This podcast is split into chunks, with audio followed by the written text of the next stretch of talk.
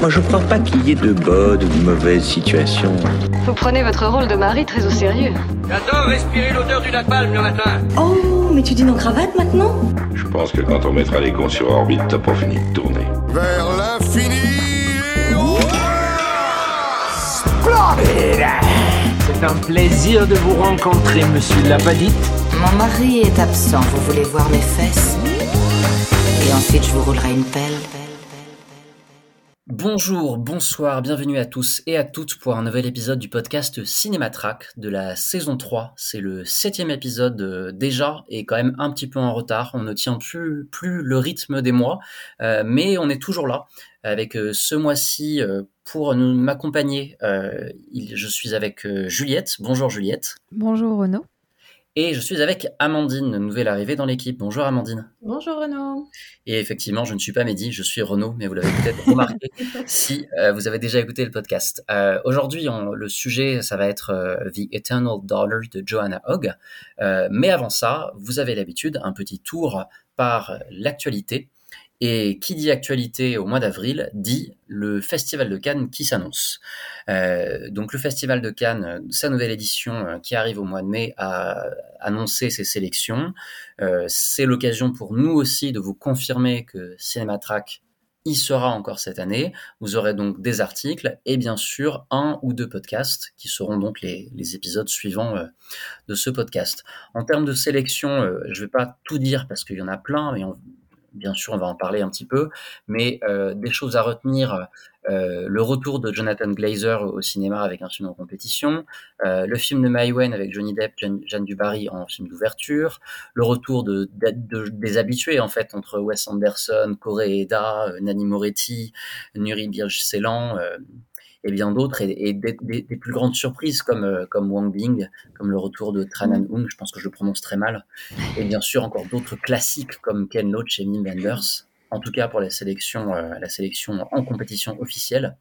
Et dans les sélections parallèles, euh, tout un tas de choses intéressantes, comme par exemple un certain regard de Monia Chokri, pardon, euh, dans la sélection à certains regards, simple comme Sylvain de Monia Chokri, euh, Le règne animal de Thomas Caillet, euh, qui est un film assez curieux aussi dans cette sélection-là. beaucoup de premiers films également dans la sélection de la quinzaine, on y reviendra.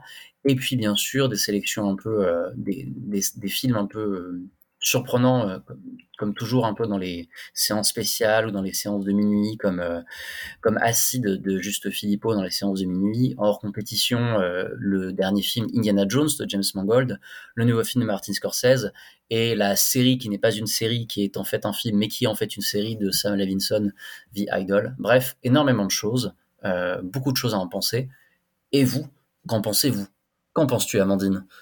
Eh bien, moi, j'en pense euh, plutôt du bien. En tout cas, je suis assez euh, surprise parce que j'avoue m'attendre, enfin, en tout cas, je m'attendais un peu à la catastrophe. Alors, déjà, on a six femmes en, sélection, ce qui est quand même la première fois euh, où on a autant de femmes et ce qui est plutôt miraculeux. Alors, bientôt cinq parce qu'il y a tout le, le, scandale autour du film de Catherine Corsini qui est accusé de beaucoup trop de choses, un petit peu floues et notamment de violences harcèlement sexuel sur mineurs, enfin il y a tout un, un, espèce de flou autour du film, donc 5, peut-être 6. Oui, parce que le film, a, le, film a été. Euh, enfin, les, les, gens qui ont écrit à Libération ont dit anonymement, en gros, euh, si vous laissez le film, euh, on balance tout. Mais il est, il est nommé dans quelle catégorie? Enfin, il est nommé. Ouais. Vous êtes sûr? Oui. Pardon, non, mais bien sûr. Je... Pardon, Amandine. Non, non, je demandais parce que sur le site officiel, il n'y est pas écrit. Ah, bah, peut-être qu'ils l'ont enlevé depuis, mais il me semblait l'avoir vu, moi. Effectivement, ils l'ont retiré. Euh, je suis sur ah ben, en même temps et ils l'ont retiré. Donc, euh, en tout cas, il a été annoncé par Frémo mm. euh, ben, jeudi dernier. donc, je pense qu'on a la réponse, mais je, crois que ça n'a pas été encore annoncé officiellement. Ouais, je crois pas l'avoir. communiqué sur le sujet, mais visiblement, oui, il y a eu un petit souci, assez, enfin un petit souci très gros. voilà. Mais sinon, après, moi, il y a pas mal de films qui m'enthousiasment beaucoup. Et je trouve que la sélection est un petit peu plus aussi euh, hétérogène parce que bah, moi j'étais aux dernières, euh, aux dernières éditions et ce que je reprochais c'était qu'on avait vraiment toujours les mêmes noms qui revenaient. On avait Nani Moretti et puis j'étais généralement pas des films. Qui est là aussi. Hein. oui, il était là, oui, il est aussi le mm. pauvre. C'est le premier qui m'est venu à l'esprit. Mais en fait, le souci, c'est que je trouve qu'on avait euh, à chaque fois des grands noms, et c'était un peu la tendance de ces dernières années, en tout cas ces deux dernières années après Covid, où on avait vraiment les grands noms qui revenaient, et c'était pas pour leur meilleur film, c'était vraiment un peu comme si euh, voilà, on leur donnait un, espace dans la compétition parce qu'il fallait faire un peu revenir aussi après euh, l'année difficile de 2020 euh, et, du Covid, bien évidemment, sachant qu'en même temps, il y avait eu deux éditions un petit peu particulières parce qu'il y avait beaucoup plus de films que d'habitude, avec notamment la sélection Cannes Première qui était clairement la sélection des copains de Frémo et qui a un petit peu disparu cette année, où enfin en tout cas Frémo annonçait pendant la conférence de presse qu'on venait à un, rythme un peu plus normal, en tout cas pré-Covid. Il y a quand même quatre films en cas de première. Euh. Ouais, mais il n'y en a que quatre et l'année dernière, je ne sais plus combien il y en avait, mais il y en avait au moins une dizaine. Et après, c'était généralement les compétitions, enfin en tout cas, c'est la sélection qui était un peu la plus intéressante. Enfin, je vais pas dire la plus intéressante parce que généralement, euh, moi je suis plutôt euh, quinzaine et semaine, mais ça on va pouvoir en reparler parce que la quinzaine a un petit peu changé sa direction. Mais voilà, en tout cas, dans la, dans la sélection, il y a quand même des noms, bon, excepté euh, Maïwen, les Jeunes du Barry et tout le scandale qu'il y a autour de Johnny Depp qui fait l'ouverture, et on a quand même échappé à Woody Allen et, Polanski, Dieu merci.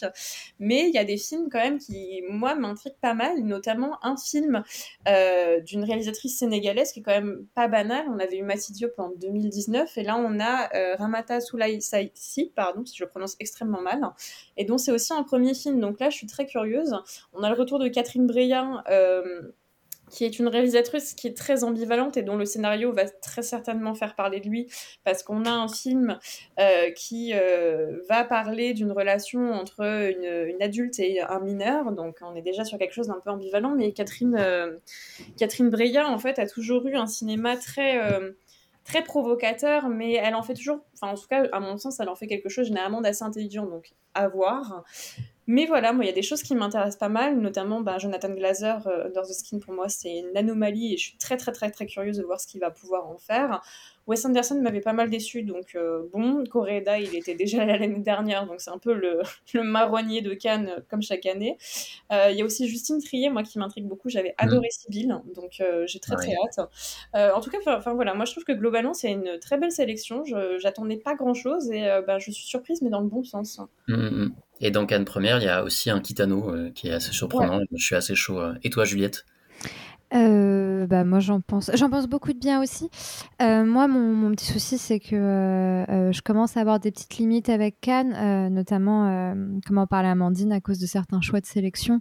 Pour moi mettre My One Depp et tout ça c'est genre vraiment pas possible et, et, moi je me disais mais du coup ça n'a pas été le cas euh, pour moi, s'il y avait du Polanski ou du Woody Allen, euh, fallait pas y aller à Cannes et il fallait arrêter de, promouvoir euh, ce truc-là.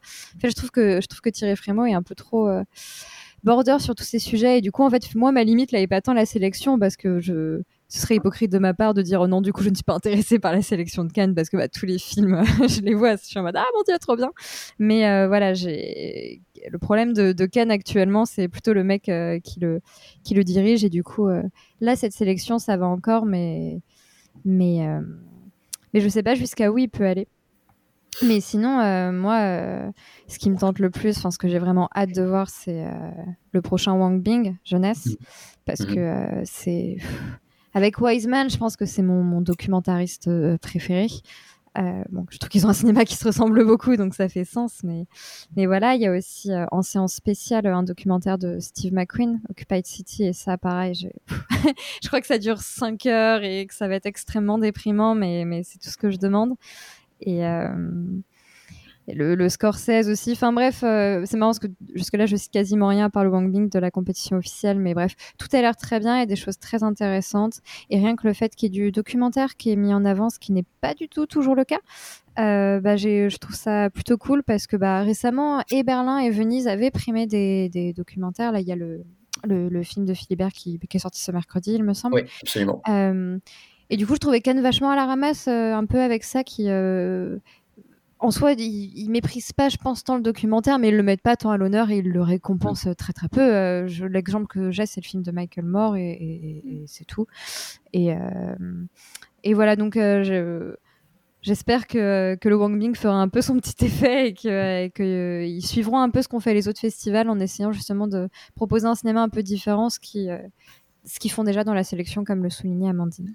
Mais tu décris assez bien toute l'ambivalence qu'on a en fait, euh, qu'on éprouve en fait. Euh, enfin, nos sentiments sont ambivalents envers de Cannes, envers Cannes, c'est-à-dire que d'un côté, euh, on est saoulé par, euh, bah, d'une part, euh, Frémo, euh, ses déclarations éclatées dans la presse en permanence, le fait qu'il fasse de la provoque, que effectivement ils mettent Maïwen et, et, Johnny Depp en film d'ouverture, qu'à côté de ça, ils se vantent d'avoir des femmes en sélection, mais qu'au final, il y en a mm. une qui est dégagée pour harcèlement, une qui est Maïwen et une troisième qui, est, qui est Catherine Breillat et qui fera forcément scandale aussi. Enfin, et à côté de ça, ben, on est des connards de cinéphiles et on voit bien que dans tout ce qu'on voit, il y a genre 50% des films où on, brûle d'envie de les voir, quoi, même les mm. habitués, etc. Alors certes, euh, effectivement, tout à l'heure, Amandine mentionnait euh, les soucis qu'on peut avoir avec la quinzaine et la, semaine qui ont pas mal évolué, euh, qu'il y a beaucoup beaucoup de premiers films et c'est des sélections qui commencent à ressembler beaucoup plus à ce qu'on voit bah, dans, la, dans la sélection officielle ou dans un certain regard et que ça manquerait un peu de, bah, de, de genre, euh, de comédie, de, de, de, cinéma un peu plus populaire. Euh, c'est vrai. Toujours aussi de l'animation, parce que tu mentionnes le documentaire, ah bah ça, l'animation, oui. euh, voilà, c'est depuis que Frémo est là et même un peu avant, euh, c'est un peu un énorme point mort où à chaque fois il y en a genre un ou deux. La mm. dernière fois, c'était c'était Belle, je pense. Mm. Là, bon, il y a un Pixar qui sera en dernière séance. Sans, je, crois que on n'a pas trop compris ce que ça voulait dire la dernière séance. mais voilà, c'est pas c'est pas non plus c'est pas non plus euh, hyper ouvert de ce côté-là. Mais on a quand même hâte.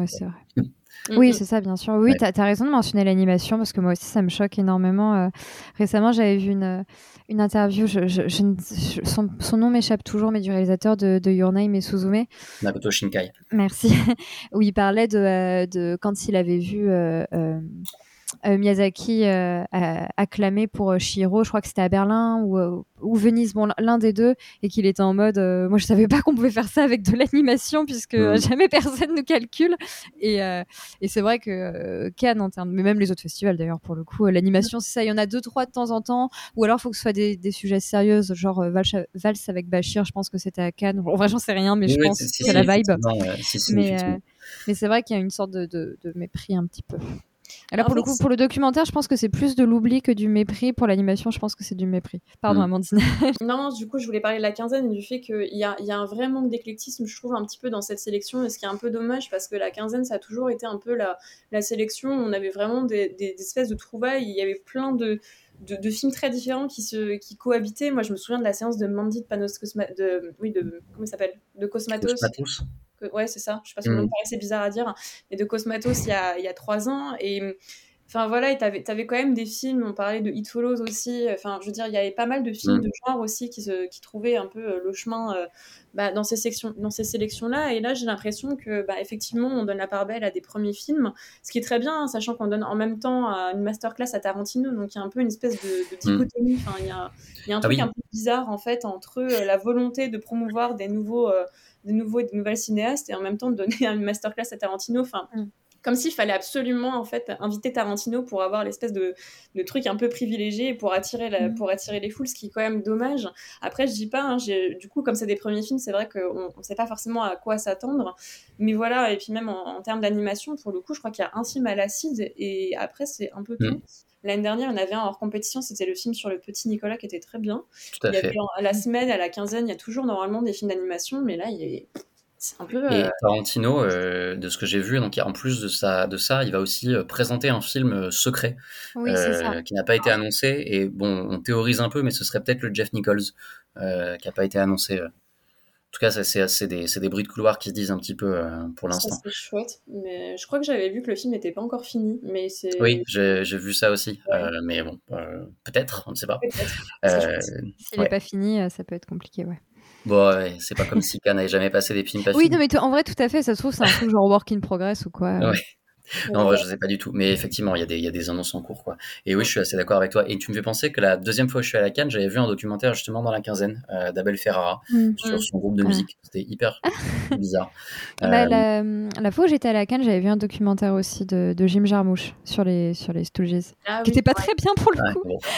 mais on va, on va enchaîner avec la deuxième, euh, la, deuxième actu cinéma euh, qui, euh, bah, comme, comme on s'y attendait un peu, ne fait pas énormément de bruit.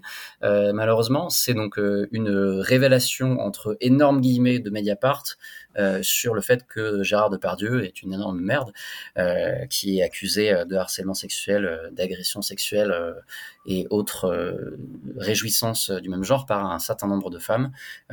C'est donc des choses qui se savaient déjà, ne serait-ce que grâce à des interviews de lui-même, dont il en parlait en fait, notamment dans je ne sais plus quel magazine américain, mais aussi parce que c'est des choses qui, qu'on pouvait lire un peu partout. Et voilà, là, c'est sorti de manière plus officielle, on va dire, dans la presse.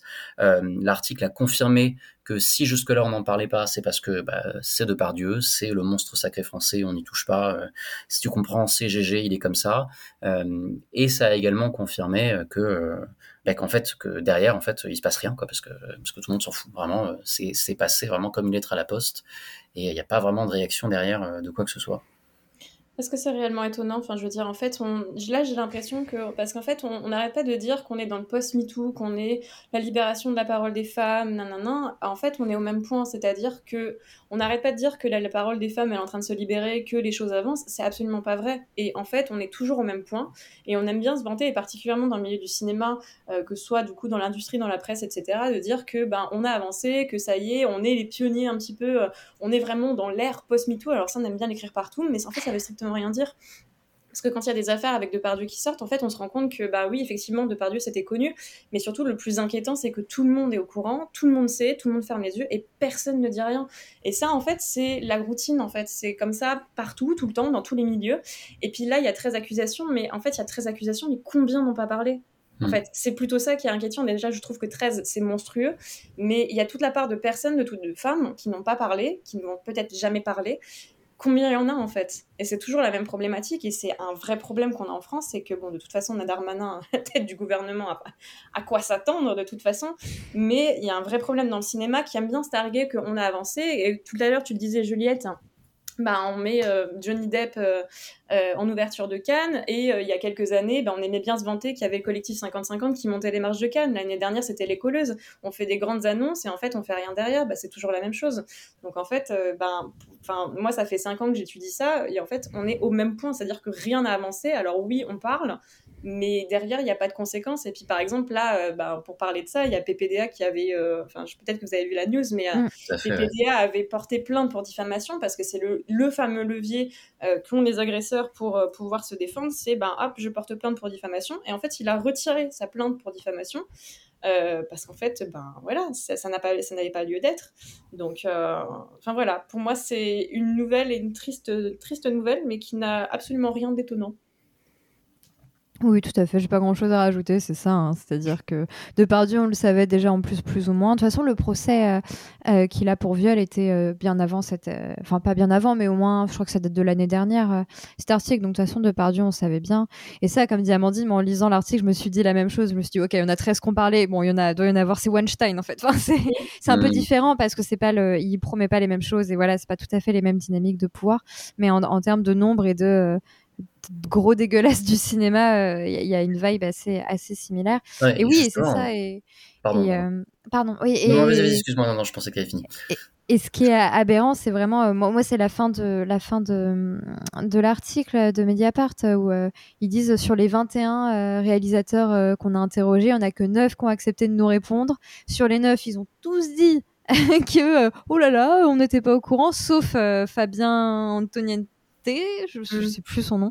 Euh, ce qui est, bon, on n'aurait pas attendu là-dessus, mais en vrai, euh, tant mieux. Je suppose que faire un cinéma assez euh, populaire et méprisé d'une certaine manière le sort un peu de cette espèce d'entre-soi où il n'a pas le droit de dire ce qu'il veut et, et, comme il rapporte beaucoup de thunes, je pense qu'il voilà, il, s'en branle un peu. On peut pas vraiment le blacklister. Donc voilà, c'est peut-être grâce à ça, mais mais c'est aberrant, c'est-à-dire que du coup, ça montre que en, en plus du fait que le cinéma est encore euh, truffé de mecs abominables qui font ce qu'ils veulent, euh, les femmes ne sont pas aidées, quoi. Genre vraiment pas aidées. Et les, les réalisateurs ne, ne, les aident pas. C'est, je sais plus quoi. C'est Olivier Dahan, ça existe ça ou pas? Tout à fait, oui, ça existe. Olivier Dahan, lui, sa, réponse à Mediapart, elle m'a, elle m'a trop énervée. Il était, euh, c'était je, je n'ai rien vu et on ne m'a rien reporté, mais je ne dis pas que son témoignage est faux. Je suis en mode bah ok tu dis pas que son témoignage est faux tu te couvres bien mais arrête de faire semblant quoi. Et puis justement enfin la comparaison avec Weinstein euh, euh, Depardieu c'est pire entre guillemets dans le sens où justement de ce qu'on lit de l'article euh, c'était vraiment à vue de tous. C'est-à-dire que sur le tournage euh, il était affreux avec les actrices. Euh, tu ne me dis pas que t'es réel tu vois pas ça. Enfin oui non mais bah, tout ce qu'il raconte genre il disait des... ça, il disait des obscénités de toute façon sur le plateau, mmh. donc c'est évident. Et, et, voilà, donc c'est dommage de voir que cette, industrie n'est toujours pas solidaire et ne le sera a priori pas. Donc euh, voilà, je. Mais si jamais vous doutiez encore que Sinatrek est de gauche, je pense que c'est euh, situé là sur la question. Et effectivement, le, si, une des raisons qui faisait qu'on voulait traiter ces deux news en même temps, c'est que le, bah, justement le cas de Johnny Depp est très lié, parce qu'effectivement, dans l'absence d'évolution, euh, on voit vraiment en fait que l'affaire, l'affaire du procès de Johnny Depp et Amber Heard a eu un impact euh, catastrophique euh, dans les médias et dans les consciences euh, sur, sur ce que les, les gens, la valeur que les gens accordent à la parole des femmes. Alors déjà que c'était pas ouf avant, il y avait eu quand même effectivement genre on, écoutait plus les gens les femmes mais après il y avait plus de il y avait pas de conséquences quand même. Et maintenant on les écoute encore moins et il y a toujours pas de conséquences. Donc franchement c'est pas ouf c'est ça, et tu sens. Enfin, euh, Amber Heard, actuellement, genre, elle a dû s'exiler en Espagne et changer de nom. Il faut quand même. Et tu te dis la violence du truc, c'est-à-dire que mm. donc dans le pays voisin de l'Espagne, il y a Johnny Depp qui va monter les marches, euh, le, qui va monter le tapis rouge, pendant que cette meuf est obligée d'avoir changé de nom et changé de vie dans un autre pays. Enfin, c'est c'est aberrant. Mais en fait, on, a le sentiment, pardon, je finirai peut-être juste là-dessus, mais en fait, on a le sentiment que MeToo, c'était une période, c'était juste MeToo, c'était deux ans, allez, on va mettre entre 2018 et 2020. Euh, le Covid est passé par là, donc on a un petit peu passé ça à la trappe, mais en fait, voilà, les femmes, elles avaient deux ans pour parler, bon, maintenant, c'est bon, vous nous gavez un petit peu avec votre libération de la parole, en fait, et c'est un peu ça, malheureusement, ce qui est quand même, euh, voilà, sacrément triste, et je sais pas si les choses vont avancer, j'ai plutôt un... Je veux pas dire qu'elles sont en train de reculer, mais en tout cas, elles, stagnent. Donc, ouais, euh, au moins, ouais. Hmm. Bah, loin, loin de là, euh, moi, enfin, j'ai pas envie, envie, de dire que l'histoire se répète toujours, mais euh, c'est effectivement des choses qui se répètent souvent euh, suite à un mouvement féministe assez médiatisé. On a souvent derrière un backlash assez terrible. Il suffit de voir à quoi ressemblent les années 80 et les années 90 qui, ont suivi, qui ont suivi les années 70 pour voir ce genre de choses.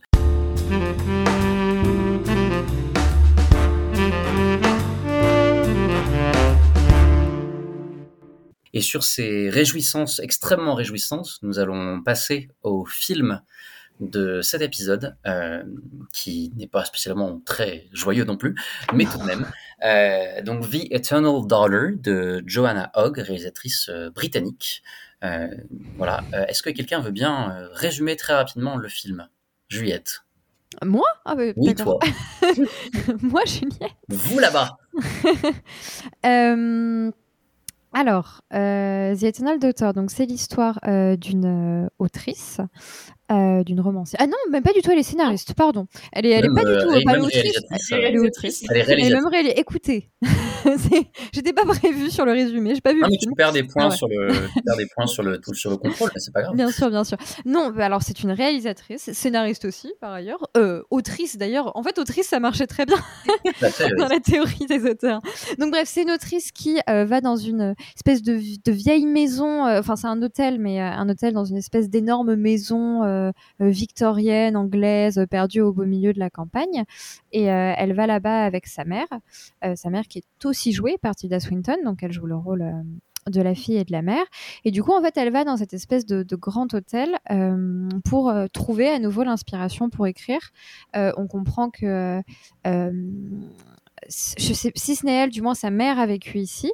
Et euh, il y a des souvenirs, euh, il y a des souvenirs là-dedans. Et en fait, elle aimerait un peu euh, puiser tout ça, la vie de sa mère, pour pouvoir écrire un film là-dessus. Et et voilà. Et, il se passe des choses un petit peu, un petit peu angoissantes. Elle est un petit peu angoissée dans, dans, cet hôtel. Il y a, c'est un, film assez fantastique, dans le sens, le genre fantastique. Et, euh, et, voilà. Et tout ça accompagné aussi avec une euh, hôtesse d'accueil, une dame dans l'hôtel qui est considérée comme très désagréable par Tilda Swinton. Mais moi, comme je trouve, c'est Tilda Swinton qui est un peu relou. J'ai un peu d'empathie pour l'hôtesse. Donc, euh, c'est clairement le meilleur personnage. elle, est, elle, est, super. J'aime beaucoup son accent. Très bien. Euh, Amandine, qu'as-tu pensé de ce film? Eh bien, moi, j'ai beaucoup aimé. Alors, j'ai eu le malheur de le découvrir un samedi après-midi ou un dimanche après-midi au Forum des Halles avec une population qui était persuadée d'aller voir un film d'horreur. Autant dire que l'ambiance n'était pas forcément la bonne. Mais pour moi, c'est un film que, que, que j'aime énormément, euh, que j'attendais beaucoup. Euh, parce que je pense que, comme beaucoup en France, on a découvert Joanna Hogg l'année dernière avec une rétrospective, enfin, avec plutôt la sortie de The Souvenir euh, l'année dernière.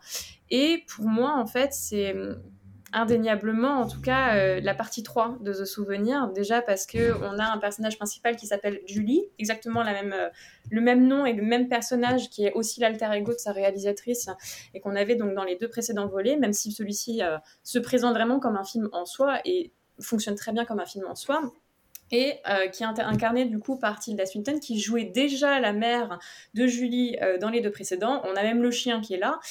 Et surtout, en fait, il y a quelque chose que je trouve assez intéressant dans ce film euh, et que j'aime beaucoup, c'est que donc on a la réalisatrice qui va dans ce manoir et dans un souvenir où on parlait, enfin en tout cas, c'était une réalisatrice qui utilisait en fait le cinéma et les images pour faire sa propre catharsis et essayer de comprendre le passé. En fait, on a une réalisatrice qui, dans Eternal Daughter, va être être un petit peu, euh, comment dire, harcelé en fait par cette euh, cette nécessité du souvenir, enfin je veux dire le mot souvenir revient constamment, un peu comme une espèce de leitmotiv, comme si en fait elle était hantée par ce mot-là.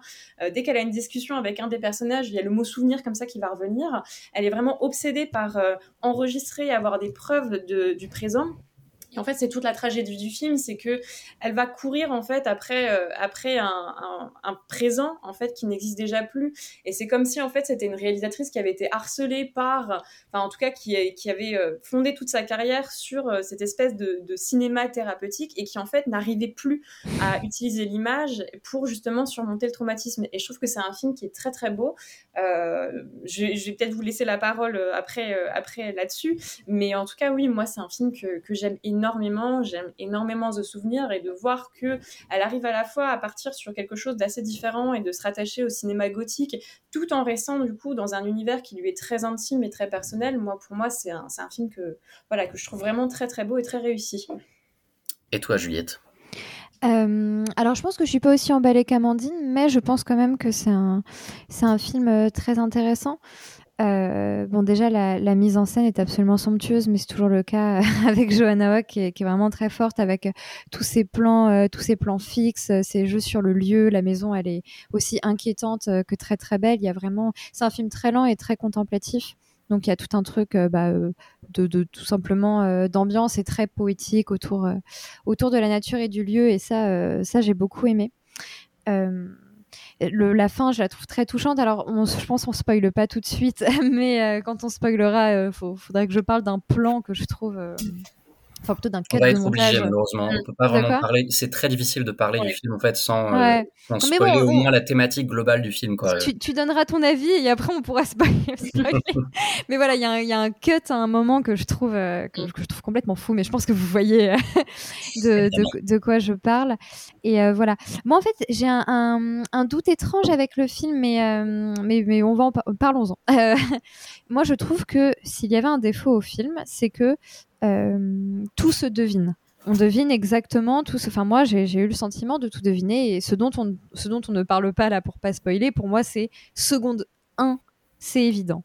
Hmm. Donc, pour moi, c'est éventuellement un défaut. Mais, et c'est là que le mais arrive, moi, j'ai l'impression, et du coup, pour moi, ça du coup, à partir de là, ce n'est plus un défaut. Euh, j'ai l'impression que Johanna Hogg est consciente de ça. C'est qu'elle est en mode oui, oui, on va partir là-dessus. Euh, je... Évidemment, je le dis pas tout de suite, mais, mais ma mise en scène vous le dit tellement que bon, je l'ai dit tout de suite. Et euh, j'ai l'impression qu'en fait, elle est. Parce qu'en fait, j'ai vu quelqu'un euh, dire négativement sur le film, très mot, enfin, twist qui se devine et tout. Et, et, et en fait, non. Enfin, oui, mais pour, j'ai l'impression que c'est assez conscient par la réalisatrice. Alors c'est difficile de le, de le, savoir tant qu'on ne discute pas avec elle, mais euh, pour moi il y a quelque chose d'assez euh, su et voulu et euh, justement en fait elle brode autour de ça en mode on est tous à peu près conscients de ce qui va se passer. Donc voilà, je pense quand même que c'est un film assez attendu d'une certaine manière. Il m'a peu surprise de manière globale, tant dans son esthétique que, que dans ses thématiques, mais je pense quand même que c'est un, un, un très beau film et justement narrativement, enfin la question du twist pour moi n'est pas un défaut. Voilà.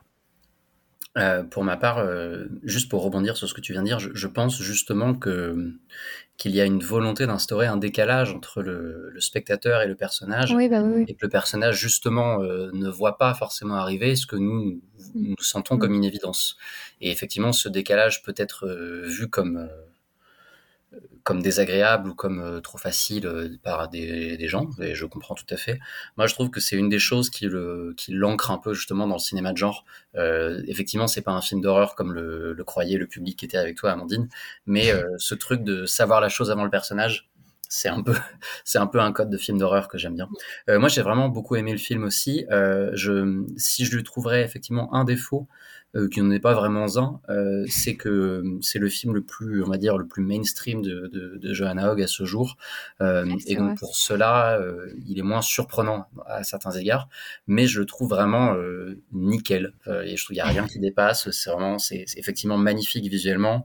moi, ce qui m'a particulièrement touché dedans, c'est euh, notamment la, gestion de l'espace et du temps, puisque la, la maison en question, euh, euh, en fait, on est enfermé dans une époque, hein, en tout cas dans des journées, des nuits où on ne sait jamais vraiment quelle heure il est. Le temps, en fait, stagne complètement pendant ces jours, jusqu'à un moment qui vient après la fameuse coupe dont parlait Juliette, avec un, un, un espèce de plan séquence de lever du jour assez magnifique, et aussi le fait que la géographie du lieu euh, soit euh, impossible à comprendre, euh, un peu comme dans Shining où mm. on voit différentes pièces de l'intérieur, mais on peut pas déterminer, une, faire une cartographie en fait de l'endroit qui lui ajoute à ce côté mystique que j'aime beaucoup. un autre élément qui m'a beaucoup plu au-delà du, de Tilda Swinton qui est formidable, c'est le fait que les, vu qu'elle joue les deux personnages, c'est qu'elle ne soit jamais dans le même plan. Il n'y a pas ce gimmick habituel qu'on a de bon vas-y on dédouble le personnage, on va la mettre deux fois dans le même plan. Elle est jamais dans le même plan et c'est vraiment utilisé à un point où, à un moment du film, en fait, je voyais, au bout d'un moment, moment, je voyais vraiment deux personnages différents. Mm. Et ça, j'ai trouvé ça euh, vraiment euh, très très fort. Euh, donc c'est un film que j'ai vraiment adoré, pas autant que le, la première partie du Souvenir, qui je pense est mon préféré de John Hogg jusque-là, mais on en reviendra dans une deuxième partie. Mais oui, non, vraiment, j'ai trouvé ça magnifique. Et en plus de la thématique globale euh, qu'on va évoquer ensuite en, spoilant, je trouve que le film aussi parle assez bien, et c'est quelque chose que je, je dis dans l'article de Cinématrack, donc allez lire l'article sur Cinématrack, euh, que ça parle de dans l'acte de création même, puisque Juliette, dans le résumé, parlait de une réalisatrice qui donc essaie de visiter ce lieu et s'imprégner du lieu pour écrire sur sa mère. Et le film parle en fait aussi de la page blanche euh, et d'un certain blocage vis-à-vis -vis de la création euh, en, et qui est en quête d'un certain déblocage. Et ce déblocage passe par euh, accepter quelque chose, une, vulnéra une vulnérabilité. Et ça, j'ai trouvé ça extrêmement beau. Euh, et dernière chose, vraiment oui, la femme à l'accueil euh, qui est vraiment incroyable. Ouais. Euh, c'est le personnage le plus britannique que j'ai vu de toute ma vie. Oui. Vraiment, elle est incroyable, ne serait-ce que par euh, justement son atmosphère dans cette maison-là, mais en plus le fait que quand on la voit sortir, elle est récupérée dans une voiture avec de la techno à fond. Enfin, c'est un mélange des époques britanniques. Euh, et pour citer Maguelone du site qui avait dit dans la conversation, j'ai trouvé ça très drôle, que le film est tellement britannique qu'on on, on dirait qu'il y a des crumpets sur la sur la pellicule. Enfin, mm. c'était très drôle et c'est très vrai. Vraiment euh, un film euh, plus britannique que ça, on en voit euh, rarement.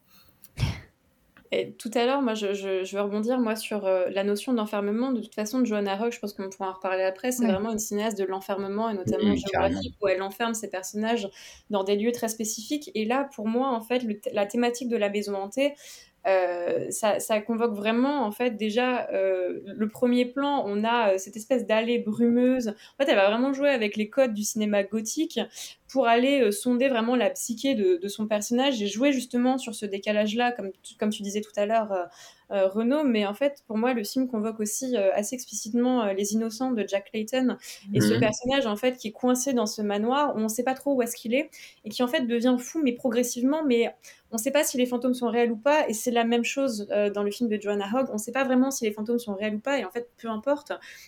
C'est vraiment en fait voilà ce, ce, personnage qui va être tourmenté euh, et qui va devoir un peu résoudre euh, ben son son, son j'ai pas envie de spoiler tout de suite mais qui va devoir résoudre en tout cas euh, son traumatisme dès lors. Et surtout moi il y a quelque chose que je trouve assez euh, assez marrant c'est que Tilda Swinton, j'ai l'impression qu'elle qu'elle refait un peu euh, le mémoria de Werastacle, où elle est un peu comme euh, harcelée par un bruit comme ça et qu'elle comprend pas d'où vient ce bruit. comme dans Memoria, où elle est vraiment à la recherche de ce bruit euh, qui, qui espèce de, de gong qui vient résonner dans sa tête et qu'elle ne comprend pas. Et là, c'est un peu la même chose en fait. Elle est, il y a, y a, un bruit dans le manoir et elle ne sait pas d'où ça vient. Et je sais pas, ça je trouve ça assez marrant de voir que ces deux personnages, elle incarne deux personnages, voilà, qui sont un peu euh, tourmenté par un bruit euh, qui n'a aucune origine. Et je trouve ça assez, euh, assez drôle. Je pense qu'on peut maintenant spoiler, effectivement, il faut qu'on passe le cap.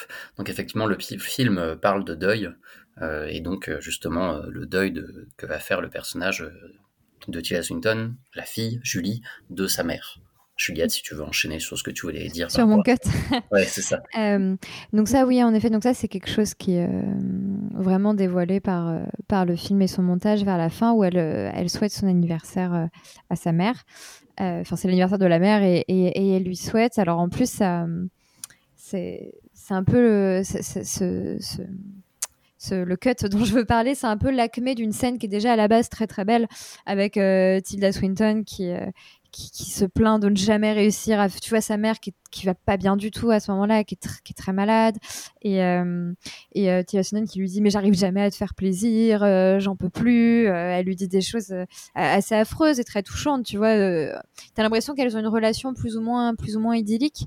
Et là t'as as tout qui se fragmente dans cette dans cette scène là où où tu vois qu'en fait, bon, elles n'avaient pas non plus une relation parfaite, mais c'est normal, c'est une relation mère-fille et que et qu'il y a quand même pas mal, il y a des choses sous tension entre elles deux et notamment le fait que tu vois que le personnage de Tilda Swinton n'a jamais pu, n'a jamais eu l'impression de réellement euh, satisfaire sa mère. Donc sa mère qui est décédée. Euh, et ça, en fait, on le voit à un moment. Donc, en fait, sa mère n'arrive pas à souffler la bougie. Et il y a un plan sur euh, Tilda Swinton, du coup, qui lui tend le gâteau. Et elle lui dit Bon, vas-y, je vais souffler pour toi. Et là, elle souffle sur la bougie. La bougie s'éteint immédiatement, cut plan large sur la table et là tu vois qu'en fait elle est toute seule face à elle-même en tendant le gâteau. Et alors moi j'ai trouvé ça absolument euh, fantastique. Déjà parce qu'à ce moment-là on a un plan bah, qu'on ne voit jamais dans le film puisque comme le faisait remarquer Renaud, elles sont jamais en même temps à l'image. Donc il y a très peu de quand elles sont toutes les deux, il y a très peu de vrais plans larges comme ça et surtout euh, quand elles sont toutes les deux à table et donc là déjà d'un coup tu as ce point de vue là, il y a quelque chose euh, d'un coup cette profonde solitude, moi je trouve qu'il se fait ressentir. C'est-à-dire que elle est là, la caméra est prête, il y a un gâteau, elle discute et d'un coup juste en la flamme s'éteint, il y a un cut de loin et là elle est juste face au vide, elle se met à pleurer et j'ai trouvé ça extrêmement euh, extrêmement euh, poignant. Et, euh, et, rien que pour ce, ce plan-là, ce, ce, petit truc de montage-là, à ce moment-là, je me suis dit, ok, grand film, bravo Johanna. Donc voilà. Mais même, même, si, euh, même si effectivement cette fin se, se, comprend, se devine assez vite, même si effectivement il y a plein d'indices avant euh, qui amènent vers ça, ne serait-ce que sur, euh, sur des, des, des, des, inserts, sur des, sur des corps, etc. Moi, ce que je trouve génial, c'est que c'est qu'au-delà de ça, en fait, il, il, persiste un certain doute sur la forme que prennent les souvenirs au fur et à mesure de, de, de ce qu'on voit. En fait, on, ce qu'on voit dans toutes les scènes, on a du mal du coup à savoir quand est-ce qu'elles se passent. Est-ce que certaines sont des souvenirs? Parce que tu, tu, parlais du fait qu'elles qu'elles se, du coup, elles, se, elles révèlent leur fragilité à ce moment-là, leur difficulté, de leur relation. C'est quelque chose dont on a des prémices par, mmh, par moment avant, quand on voit la mère parler avec justement un des employés de l'hôtel, qui elle parle de sa fille et de ses fragilités, et, et Julia, on la voit écouter à la Julie, pardon, euh, écoute à la porte. Euh, et donc il y a plein de moments comme ça, et on a, c'est le temps est vraiment cristallisé, figé mmh. euh, à toutes les époques en même temps dans ce lieu, euh, euh, comme une sorte de purgatoire euh, où on attend, on attend que le, le, cap soit vraiment passé. Quoi. Et ça, je trouve ça vraiment brillant. Moi, je trouve qu'il y a vraiment une, une, une, vraie tristesse tout au long du film parce qu'effectivement, moi, je suis d'accord, même si on devine, pour moi, c'est pas un film à twist et c'est pas le, le, but du film.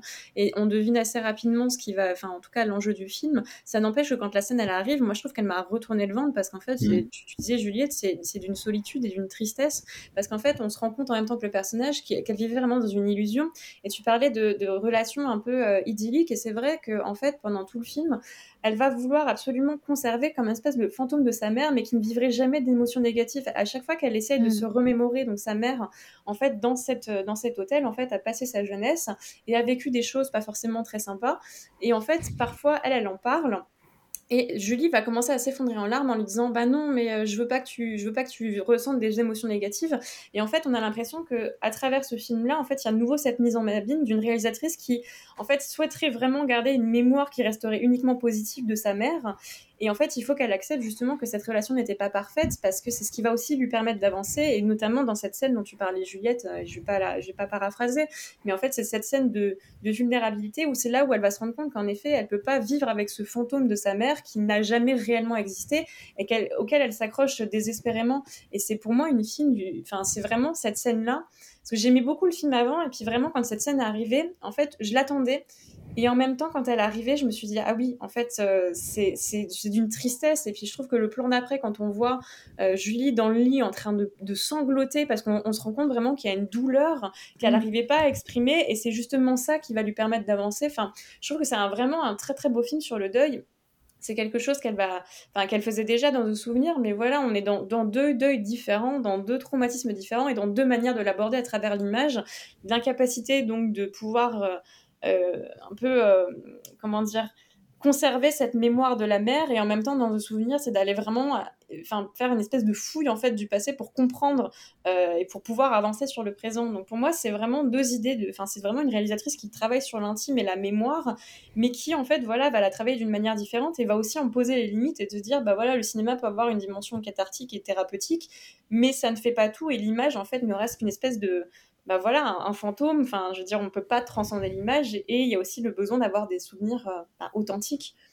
Et c'est vrai que par rapport à ce que tu disais au début sur le, fait que c'est un, peu un souvenir partie 3, euh, ça prolonge en fait cette, euh, cette thérapie autour du deuil, puisque c'était déjà une partie du propos des deux souvenirs où elle se remémorait du coup des vrais événements de sa vraie vie à elle dans lequel, euh, du coup, Tilda Swinton jouait aussi la mère et la fille était jouée par la fille de Tilda Swinton. Euh, et donc, c'est assez impressionnant à voir à quel point tout ça est lié. Quoi. Et effectivement, il y avait encore une fois euh, essayé de tenter de faire un deuil par le film en, mm. en, montrant aussi les limites. Donc, c'est fort, en fait, comme période de cinéma, ce qu'elle est en train de faire. Mm. Ce qui est intéressant, c'est que elle en montre les limites et en même temps elle en montre aussi euh, toute la réussite puisque la fin de The Eternal Daughter elle écrit le film elle commence à écrire le film qui est le film qu'on est en train de regarder. Il y a ça aussi qui est intéressant c'est-à-dire euh, euh, à la fin en fait ah bah pardon. Désolée je me suis envoyée toute seule.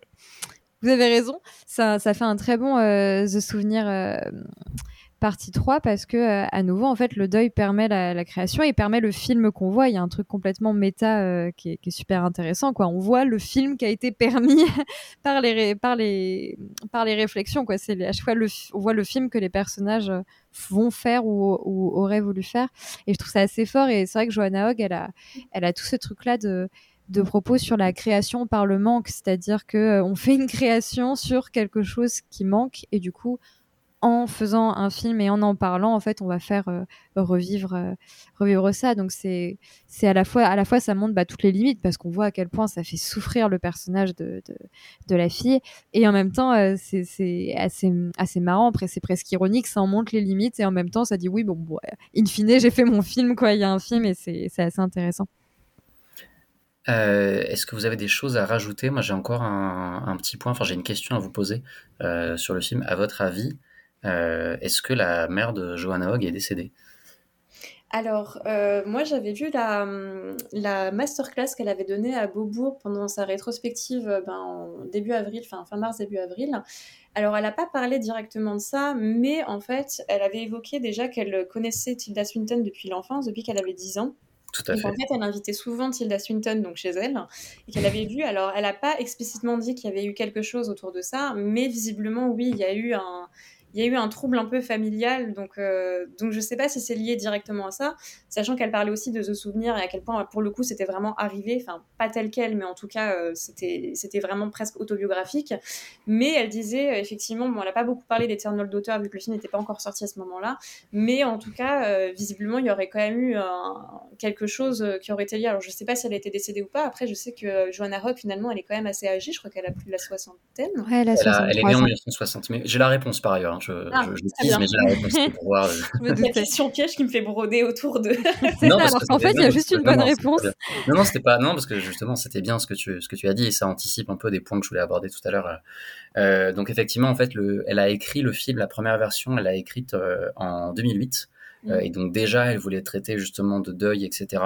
Elle était un peu mal à l'aise avec le film, justement parce que sa mère était encore en vie. Euh, et au final, elle a quand même voulu le développer et, euh, et le montrer à sa mère, euh, chose qu'elle n'a pas pu faire parce que sa mère est décédée pendant le montage. Euh, Oh. et en fait, autre chose intéressante que j'ai trouvé sur le film que je trouve formidable, et donc je, vous re- je redirige les auditeurs, les auditrices vers un article de Vanity Fair euh, sur une conversation entre Martin Scorsese et Joanna Hogg, euh, où je redirai tout à l'heure pourquoi est-ce qu'il y a un lien fort entre les deux, où en fait, euh, lui, en fait, il a, vu un peu les développements de, de scénario, et au départ, c'était pas du tout une histoire fantastique, il y avait pas du tout cet élément-là. Et en fait, c'est lui qui lui a donné plein de trucs à lire et de, de films à voir pour l'orienter en fait vers les histoires de fantômes. Euh, et c'est comme ça en fait qu'elle s'est retrouvée à explorer tout ça. euh. Donc je vais pas, je vais pas vous lister tous les bouquins ou tous les films, mais euh, notamment une des plus grosses références, si vous connaissez, c'est une nouvelle de Rudyard Kipling qui s'appelle Veille, qui a l'air, enfin du coup je, l'ai- je l'ai pas lu, mais j'ai regardé un peu de quoi ça parle. Et effectivement, ça a l'air assez hallucinant comme comme lien direct. Et évidemment, il y a des films de Jacques Tourneur euh, qui sont cités dans tout ça. Mais voilà, je trouvais ça assez intéressant de voir comment ça avait évolué en fait vers le fantastique et comment le projet était assez finalement ancien, puisqu'elle a commencé à l'écrire euh, juste après la sortie de son premier long métrage Mhm. et qui maintenant arrive beaucoup plus tard, mais nourrit en fait de, bah, des deux souvenirs, de ce qu'elle a vécu avec sa mère, de son âge avancé, mais aussi de ses relations, comme tu disais, avec Tilda Swinton. Oui. Juliette, c'était quelque chose à rajouter. rien. Bra- Bravo, détective Renaud. ouais. je, te... je te reconnais bien là.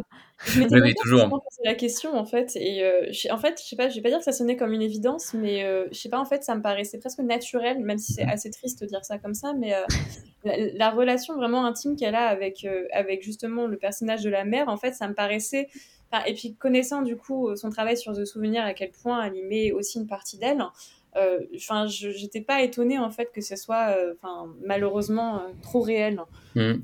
trop proche de la réalité je serais curieux de voir justement euh, si le c'est après c'est de la curiosité morbide mais de voir comment le montage a évolué en fait euh, euh, sur cette période-là en fait si ça a beaucoup changé. Enfin bref, euh, donc euh, un film que nous recommandons plutôt pas mal, Mhm. euh, en espérant qu'il passe encore dans certains cinémas car nous sommes Non. très en retard et donc, euh, donc vous pouvez aussi ne pas le voir au cinéma et attendre qu'il sorte en vidéo pour le visionner mais on recommande très fort. C'est la fin de cette partie du podcast. Avant de passer à un sujet plus large sur la carrière de Joanna Hogg, il est temps de faire un Le petit quiz quiz.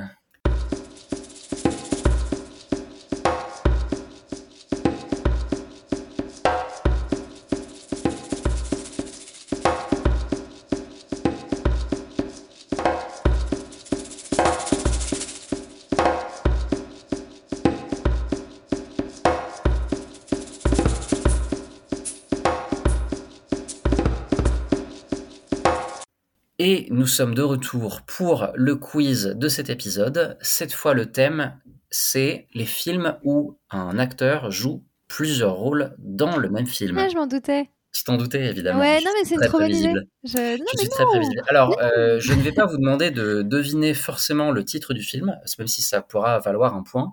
En Ah. revanche, ce que je vais demander, c'est de trouver le nom de l'acteur ou de l'actrice Mm. qui joue plusieurs rôles. Voilà. Et donc, je vais commencer en bah, vous donnant en fait des, des résumés. Euh, donc, le premier que je vous donne, voici. Euh, lors de son premier voyage en 1985, Marty a commis quelques erreurs.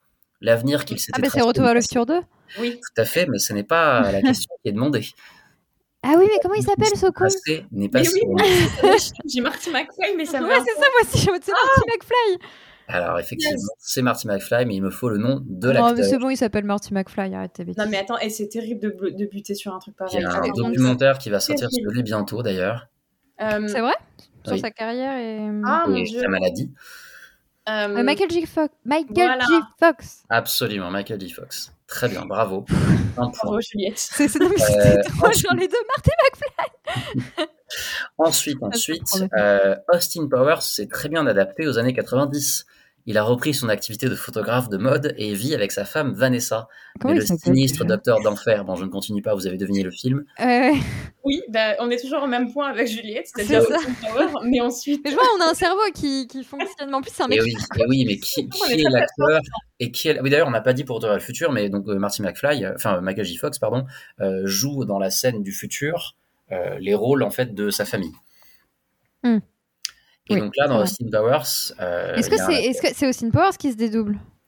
C'est alors c'est l'acteur effectivement. Oui, c'est Mike Myers, non? C'est ça, absolument. Mike ça. Myers. Absolument. Qui joue donc euh, Austin Powers et aussi. euh, Je sais pas, moi j'ai jamais vu le 2. Hein. Ah. Ok, bon, c'est lui qui joue le méchant. Euh, Ah oui, c'est que t'es content de ce quiz où en fait on ne connaît que les noms des personnages Ouais. oui, mais mais c'est pas, hein. pas mal, c'est pas mal. Moi, c'est moi, c'est l'inverse en général. Moi, je ne connais que les que les noms des acteurs et jamais les noms des personnages. Après, J'enchaîne avec un On n'a film pas trop français. de. Pardon, on a juste, on n'a pas trop de fierté à avoir parce que le synopsis de Renault commençait par Austin Powers. C'est tout. Alors, Franchement, moi je trouve Alors que- celui-ci, celui-ci, est- celui-ci, je- il y a pas le, le film sera moins évident dans le résumé, mais quand même. Euh, donc, victime d'un incendie, une jeune fille se réveille amnésique dans une clinique. Ah, Elle doit dommage. réapprendre petit à petit les mots, les idées, la vie. Ah, c'est un piège pour Cendrillon, non? C'est absolument un piège pour Cendrillon. Alors quel nom elle a? J'en ai strictement absolument aucune Je idée. pense que je connais pas le nom de l'actrice. je non connais pas son le nom non plus. Très bien. C'est Danny Carell. Voilà, Mm. je l'ai vu, mais je ne. Euh, J'enchaîne. Que se passe-t-il quand une pâtissière de Chicago rencontre une future princesse qui lui ressemble comme deux gouttes d'eau? Elle décide d'échanger leur rôle. C'est un marrant. C'est pas, il était une fois. Non, Non non, non, mais c'est effectivement dans ce genre de film-là. Ah, mais là je suis trop nulle là. C'est un truc Disney Channel ou. C'est pas Disney Channel, c'est Netflix. Ouais, c'est pareil. un film de Noël ah, de ouais, Netflix bon, là, je suis perdue là. qui Ah, je- s'appelle The Princess Switch. Ouais, Ah, c'est avec qui Ah ouais. Vanessa Hudgens. Ah, mais dans... si, alors je l'ai vu. Ah bah alors. non, mais oui, j'étais pas sûre de moi, mais je l'ai vu. On continue avec un autre film. Après avoir vécu un drame personnel, Harper décide de s'isoler dans la campagne anglaise en espérant pouvoir s'y reconstruire. Mais une étrange présence dans les bois environnants semble la traquer. Ce qui nous Ah. Ah, bah c'est Men et c'est l'acteur euh, Oh. Oui. euh, de Men qui, joue, qui, joue, et je l'ai un peu. euh, Ah. Qui joue tous les hommes de Men. Qui joue tous les hommes C'est le Men. globalement. Quelqu'un a le nom? Non, Euh, je pense pas. Clairement pas. C'est Rory Kinnear. Oh, Non, je l'aurais l'avais pas Euh, alors, Si c'était bon. un quiz de deviner les noms des films, c'est vrai qu'on serait bien. Hein mais... oui, Ouais, mais j'ai décidé de rendre ça plus difficile. Euh, Sur la base. Alors, Kevin a déjà révélé 23 personnalités, avec des attributs physiques différents pour chacune, à sa psychiatre dévouée, la docteure. Oh, mais c'est pas vrai. euh, non, mais c'est pas possible. C'est Split, mais c'est. Oui. Ah, Ah, euh, euh, c'est James McAvoy. Ah bah. Oui, James McAvoy. Non, On a un point des deux côtés parce que vous l'aviez. Euh, J'ai presque terminé, il en reste, euh, il en reste quatre. Il y en a un, j'attends que tu le mettes si tu le mets pas. Le scénariste Charlie Kaufman est rongé par le doute. Alors, c'est- pas celui-ci que je pensais. Ouais.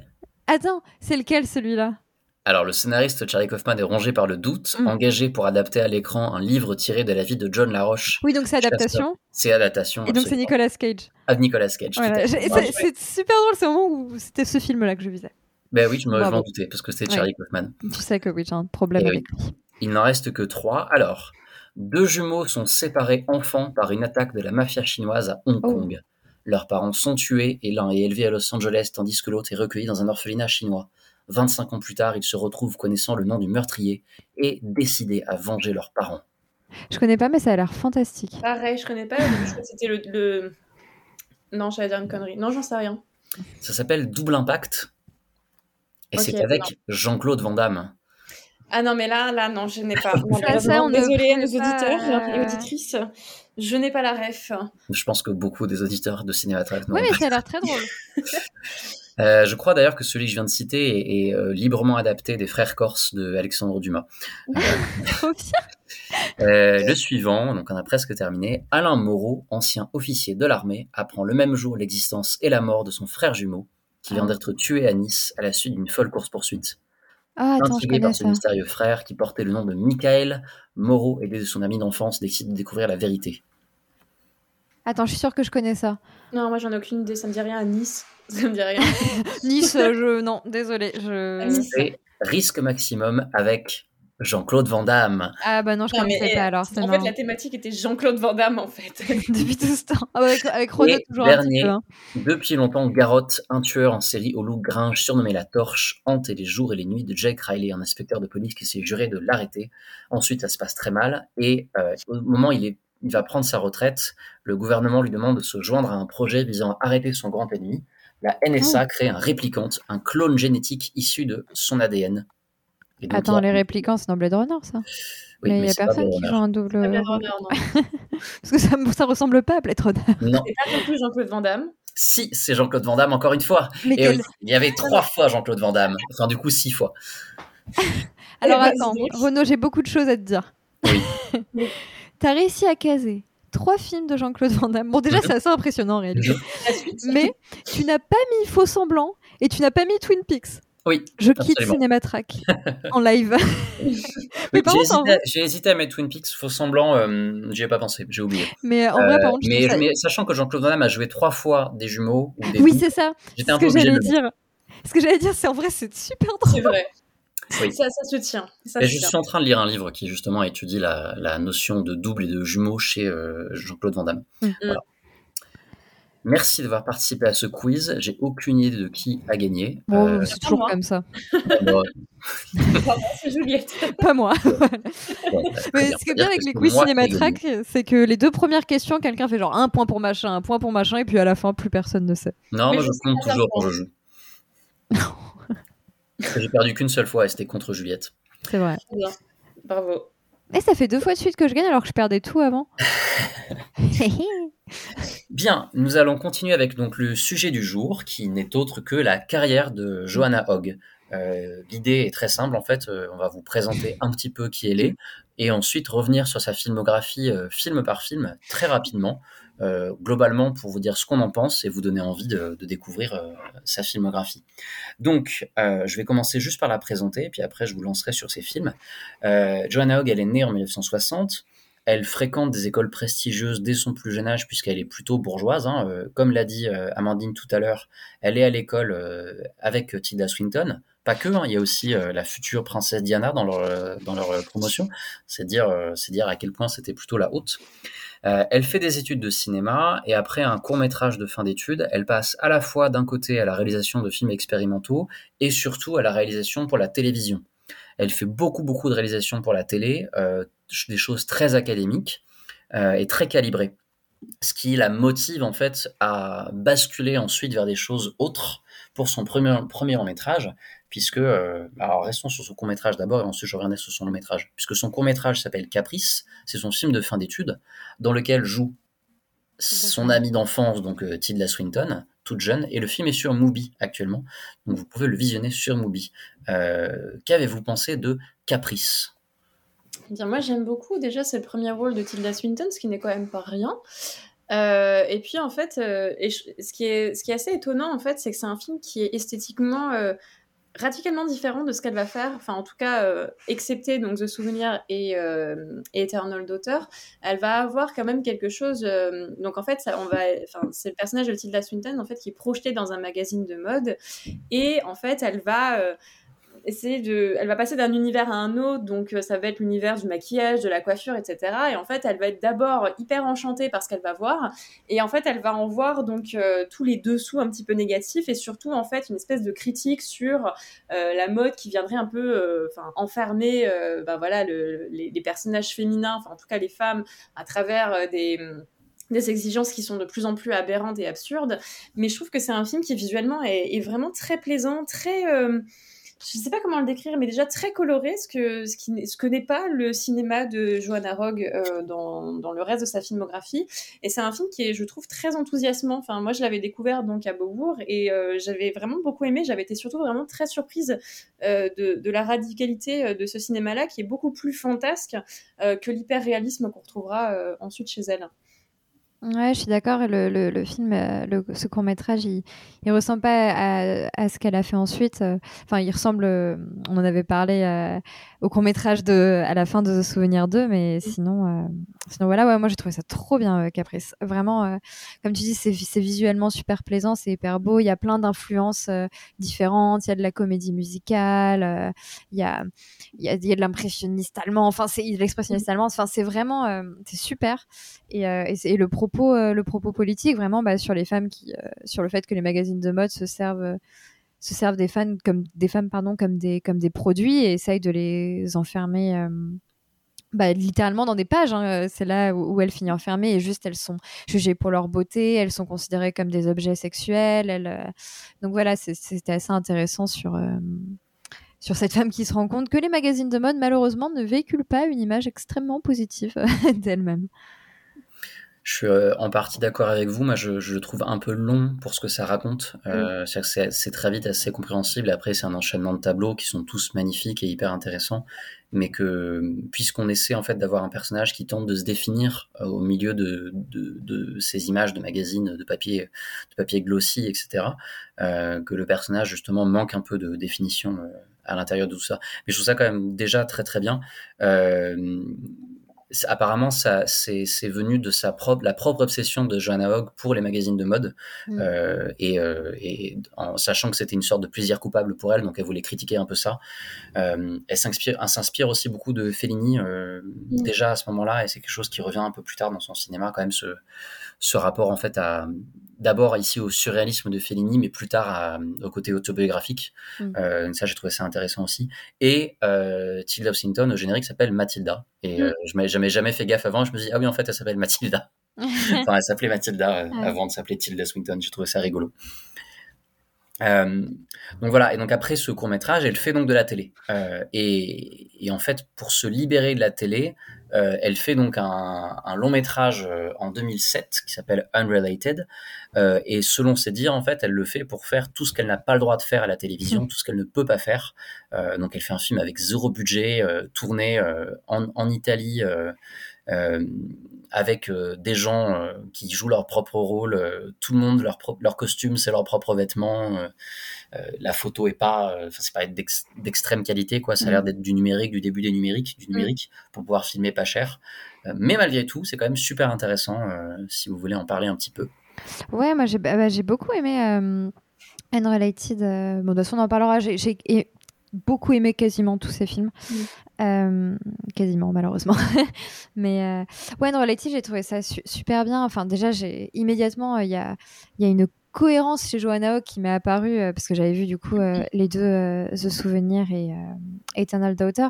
Moi, j'aime beaucoup les, les, les auteurs et autrices de cinéma qui, qui, qui font tout le temps la même chose, globalement. C'est-à-dire que. Et qui, on a l'impression que, chacun des films est une déclinaison euh, du film d'avant. Et je trouve que Joanne Hogg, il y a vraiment extrêmement ça. C'est-à-dire qu'elle a toujours euh, un rapport extrêmement fort au lieu de la maison. Il y a toujours des, maisons. Alors, dans ce souvenir, euh, elle, a, un- truc très précis avec, la question du coup de la maison. Chacun de ses films a des maisons très particulières et très précises. Alors, dans ce souvenir, c'est un appartement, mais lui-même est extrêmement particulier.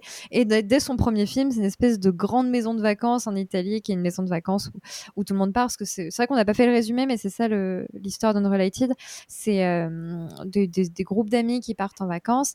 Et euh, parmi eux, il y a une jeune femme euh, qui, elle, part, part toute, fin, part toute seule. Elle part sans son compagnon. Et qui est pas si jeune justement. Ça fait et qui est pas si jeune, oui, par raison, t'as as raison, justement, qui est pas jeune et euh, qui part sans son compagnon et qui arrive un petit peu à la base avec euh, son, son, avec ses amis.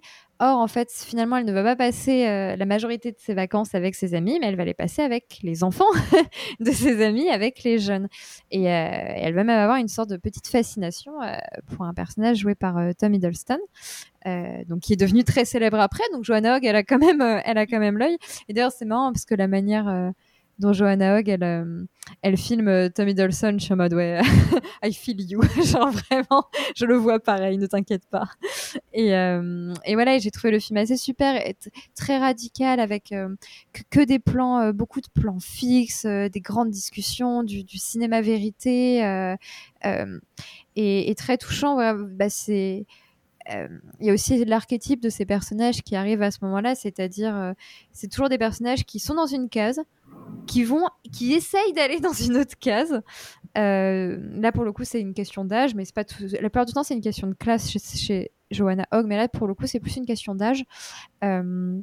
Donc essayent d'aller ailleurs, mais qui se disent mais en même temps pourquoi je fais ça? Et qui se retrouvent perdus dans cet ailleurs et qui finalement retournent plus ou moins euh, au point de départ. Je pense qu'il y a que dans The Souvenir qu'on peut dire qu'il y a une véritable évolution, mais sinon il y a souvent un, retour au point de départ. Et c'est ça, une Related, c'est cette meuf qui est un peu perdue dans sa vie euh, parce que ça va pas fort avec son compagnon. Elle a eu, euh, une petite, euh, elle a une petite déception avant et, elle va essayer de revivre sa jeunesse en mode bon bah j'ai peut-être pas vécu ma jeunesse, j'arrive pas à vivre mes 40 ans donc je vais peut-être vivre mes 20 ans et qui se rend compte que bah il y, y, a un problème avec ça et qu'elle peut pas peut pas aller jusqu'au bout.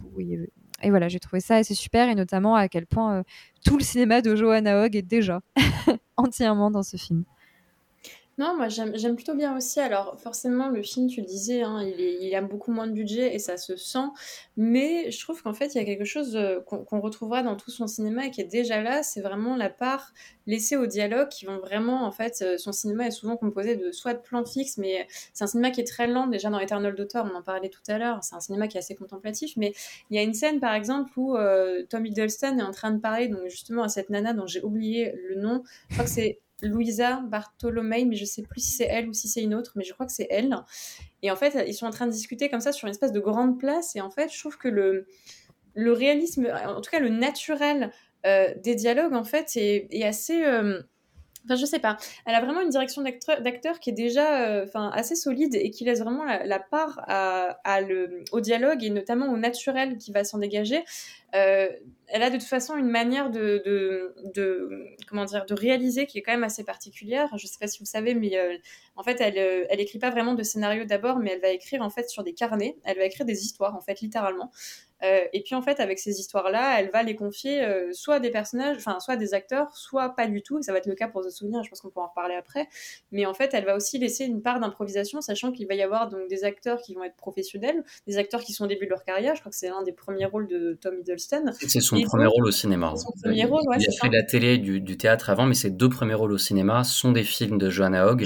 Et le suivant, c'est le, le, Woody Allen, puis le, le Spielberg, je crois. Et c'est ça, c'est qu'en fait, elle a vraiment euh, une. Enfin, il y, a un naturel qui se dégage. Euh, enfin, de toute façon, c'est une, une, cinéaste qui est vraiment tournée sur, euh, sur une espèce d'hyper réalisme. Et je sais pas, il y a vraiment quelque chose qui fonctionne très très bien et qui, moi, me, me plaît beaucoup dans son cinéma. Oui, ben moi j'ai été hyper séduit aussi par ce film-là, notamment parce que justement je, le trouve extrêmement juste dans ce que ça représente, à savoir elle, elle parle de ce qu'elle connaît, à savoir les bourgeois. Euh, et donc on a vraiment ça, quoi. on a une, des, des, problèmes de bourgeois et des familles bourgeoises en vacances à l'étranger. Euh, euh c'est Enfin, ça, ça, c'est très efficace et ça fonctionne très bien très vite. Euh, et, et, également quelque chose de effectivement de très juste dans ce, ce portrait de femme perdue en fait. Euh, enfin, le, la manière qu'elle a de se rapprocher des jeunes et, et, la gêne que ça installe dans les silences, dans qu'on voit que son amie euh, voit bien qu'elle l'évite et qu'elle traîne avec les jeunes et tout, et qu'il y a quelque chose de bizarre là-dedans, et elle la, la, laisse faire parce qu'elle sent que elle en a besoin et en même temps elle est hyper gênée, ce qu'on comprend. Mm. Donc c'est assez désagréable à regarder ça et en même temps assez beau. Et, euh, et je trouve que déjà on voit l'influence que Ozu a sur elle tant que cinéma. Euh, même genre de cadre, même genre d'endroit posé, euh, d'entre d'entre deux dans les scènes, euh, sur les préparations, les entrées, les sorties. ça vit quoi, ça vit vraiment et mm. c'est assez fort déjà. Alors qu'effectivement, mm. c'est pas hyper agréable à regarder si on n'est pas habitué à, des images, disons, numériques du début des années 2000. Quoi. Mm, Trois ans après, euh, trois ans après, elle, euh, donc, euh, elle continue avec Tom Hiddleston, avec donc Archipelago, qui, pour sa première partie de carrière, moi, c'est mon film préféré de, de cette période-là, qui donc cette fois met encore en scène Tom Hiddleston, cette fois plus en rôle principal qu'en rôle secondaire, où donc il rejoint, alors c'est en, en, Sicile, hein, c'est ça hein? Non, ah non, c'est dans des îles en Angleterre. C'est ouais. des îles en Angleterre enfin un grand joueur en tout cas dans des îles, euh, sa sœur et sa mère et pareil, famille bourgeoise, je vais pas vous faire tout le topo, mais lui se prépare à partir en Afrique parce qu'il cherche un sens à sa vie, parce que, parce que les bourgeois ont besoin de trouver un sens à leur vie parce qu'ils n'en ont pas.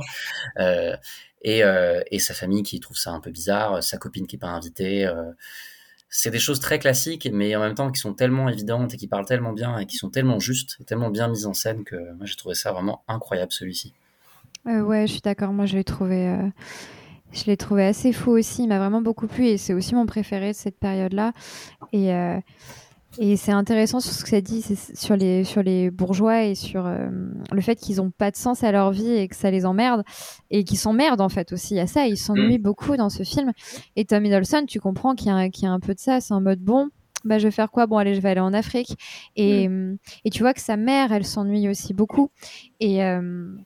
Euh, et par contre, il a un rapport très conflictuel. Il y a aussi une, euh, sa, sa, grande sœur, mm qui elle par contre euh, euh, vit la, foule bourgeoise life, c'est-à-dire que mm. elle, elle est, euh, elle est consciente de sa de sa classe et elle profite de sa classe, elle est bien contente de ça et en fait je trouve que c'est un personnage qui à, la fois est assez insupportable. Il y a une scène du restaurant, mais j'ai vraiment envie de l'emplafonner mais en même temps, elle est moins hypocrite que les autres. Et je pense que c'est ça son décalage avec les autres. Elle est en mode, mais pourquoi vous faites semblant que vous, que vous êtes euh, des, des, des, pauvres petits gentils. Euh, et, euh, et, son personnage est odieux, mais en même temps, c'est celui, c'est le moins hypocrite d'une certaine manière. Et du coup, c'est pour ça qu'elle est très énervée envers son frère qui veut donc partir en Afrique et, et qui veut, qui se, qui se lie d'amitié avec leur employé de maison parce qu'il y a ça aussi. Oui, oui, bah oui, non, mais t'as raison de mettre des guillemets. J'ai mis des guillemets visuels. Euh, oui, c'est vrai que sinon, c'est pas euh, très évident. oui, donc d'amitié et, plus, quoi, avec euh, la cuisinière. Hein. C'est ça, et parce qu'il y a une employée, il y a une cuisinière, et donc lui, il se, rapproche d'elle et tout, et, tu sens qu'il bon, fait ça à moitié par crush, à moitié par, par culpabilité aussi, en mode Ah merde, putain, j'ai une, une, employée. Et, et c'est assez intéressant, du coup, sur le rapport hyper bizarre et malaisant qu'il installe avec elle, où elle, elle est là pour, pour fournir un, un service c'est un travail. Et lui, il est en mode non, non, mais je vais faire mon propre petit déjeuner. Et moi, il y a une scène qui me fait trop rire où c'est justement, il insiste de fou pour euh, lui-même faire son petit déjeuner en mode t'as pas besoin de me le faire. Il reste trois secondes dans la cuisine et après, dit, elles sont où les, ils sont, elles sont où les cuillères en fait? Et, voilà. Et je pense que là, il y a tout qui est dit à ce moment-là. En plus, il y a un truc très genré à ce niveau-là parce que c'est typique des mecs qui sont en mode ouais, je vais faire quelque chose. Mm. Et puis en fait, ils vont te demander exactement chaque étape pour faire le quelque chose. Donc l'un dans l'autre, t'aurais pu le faire.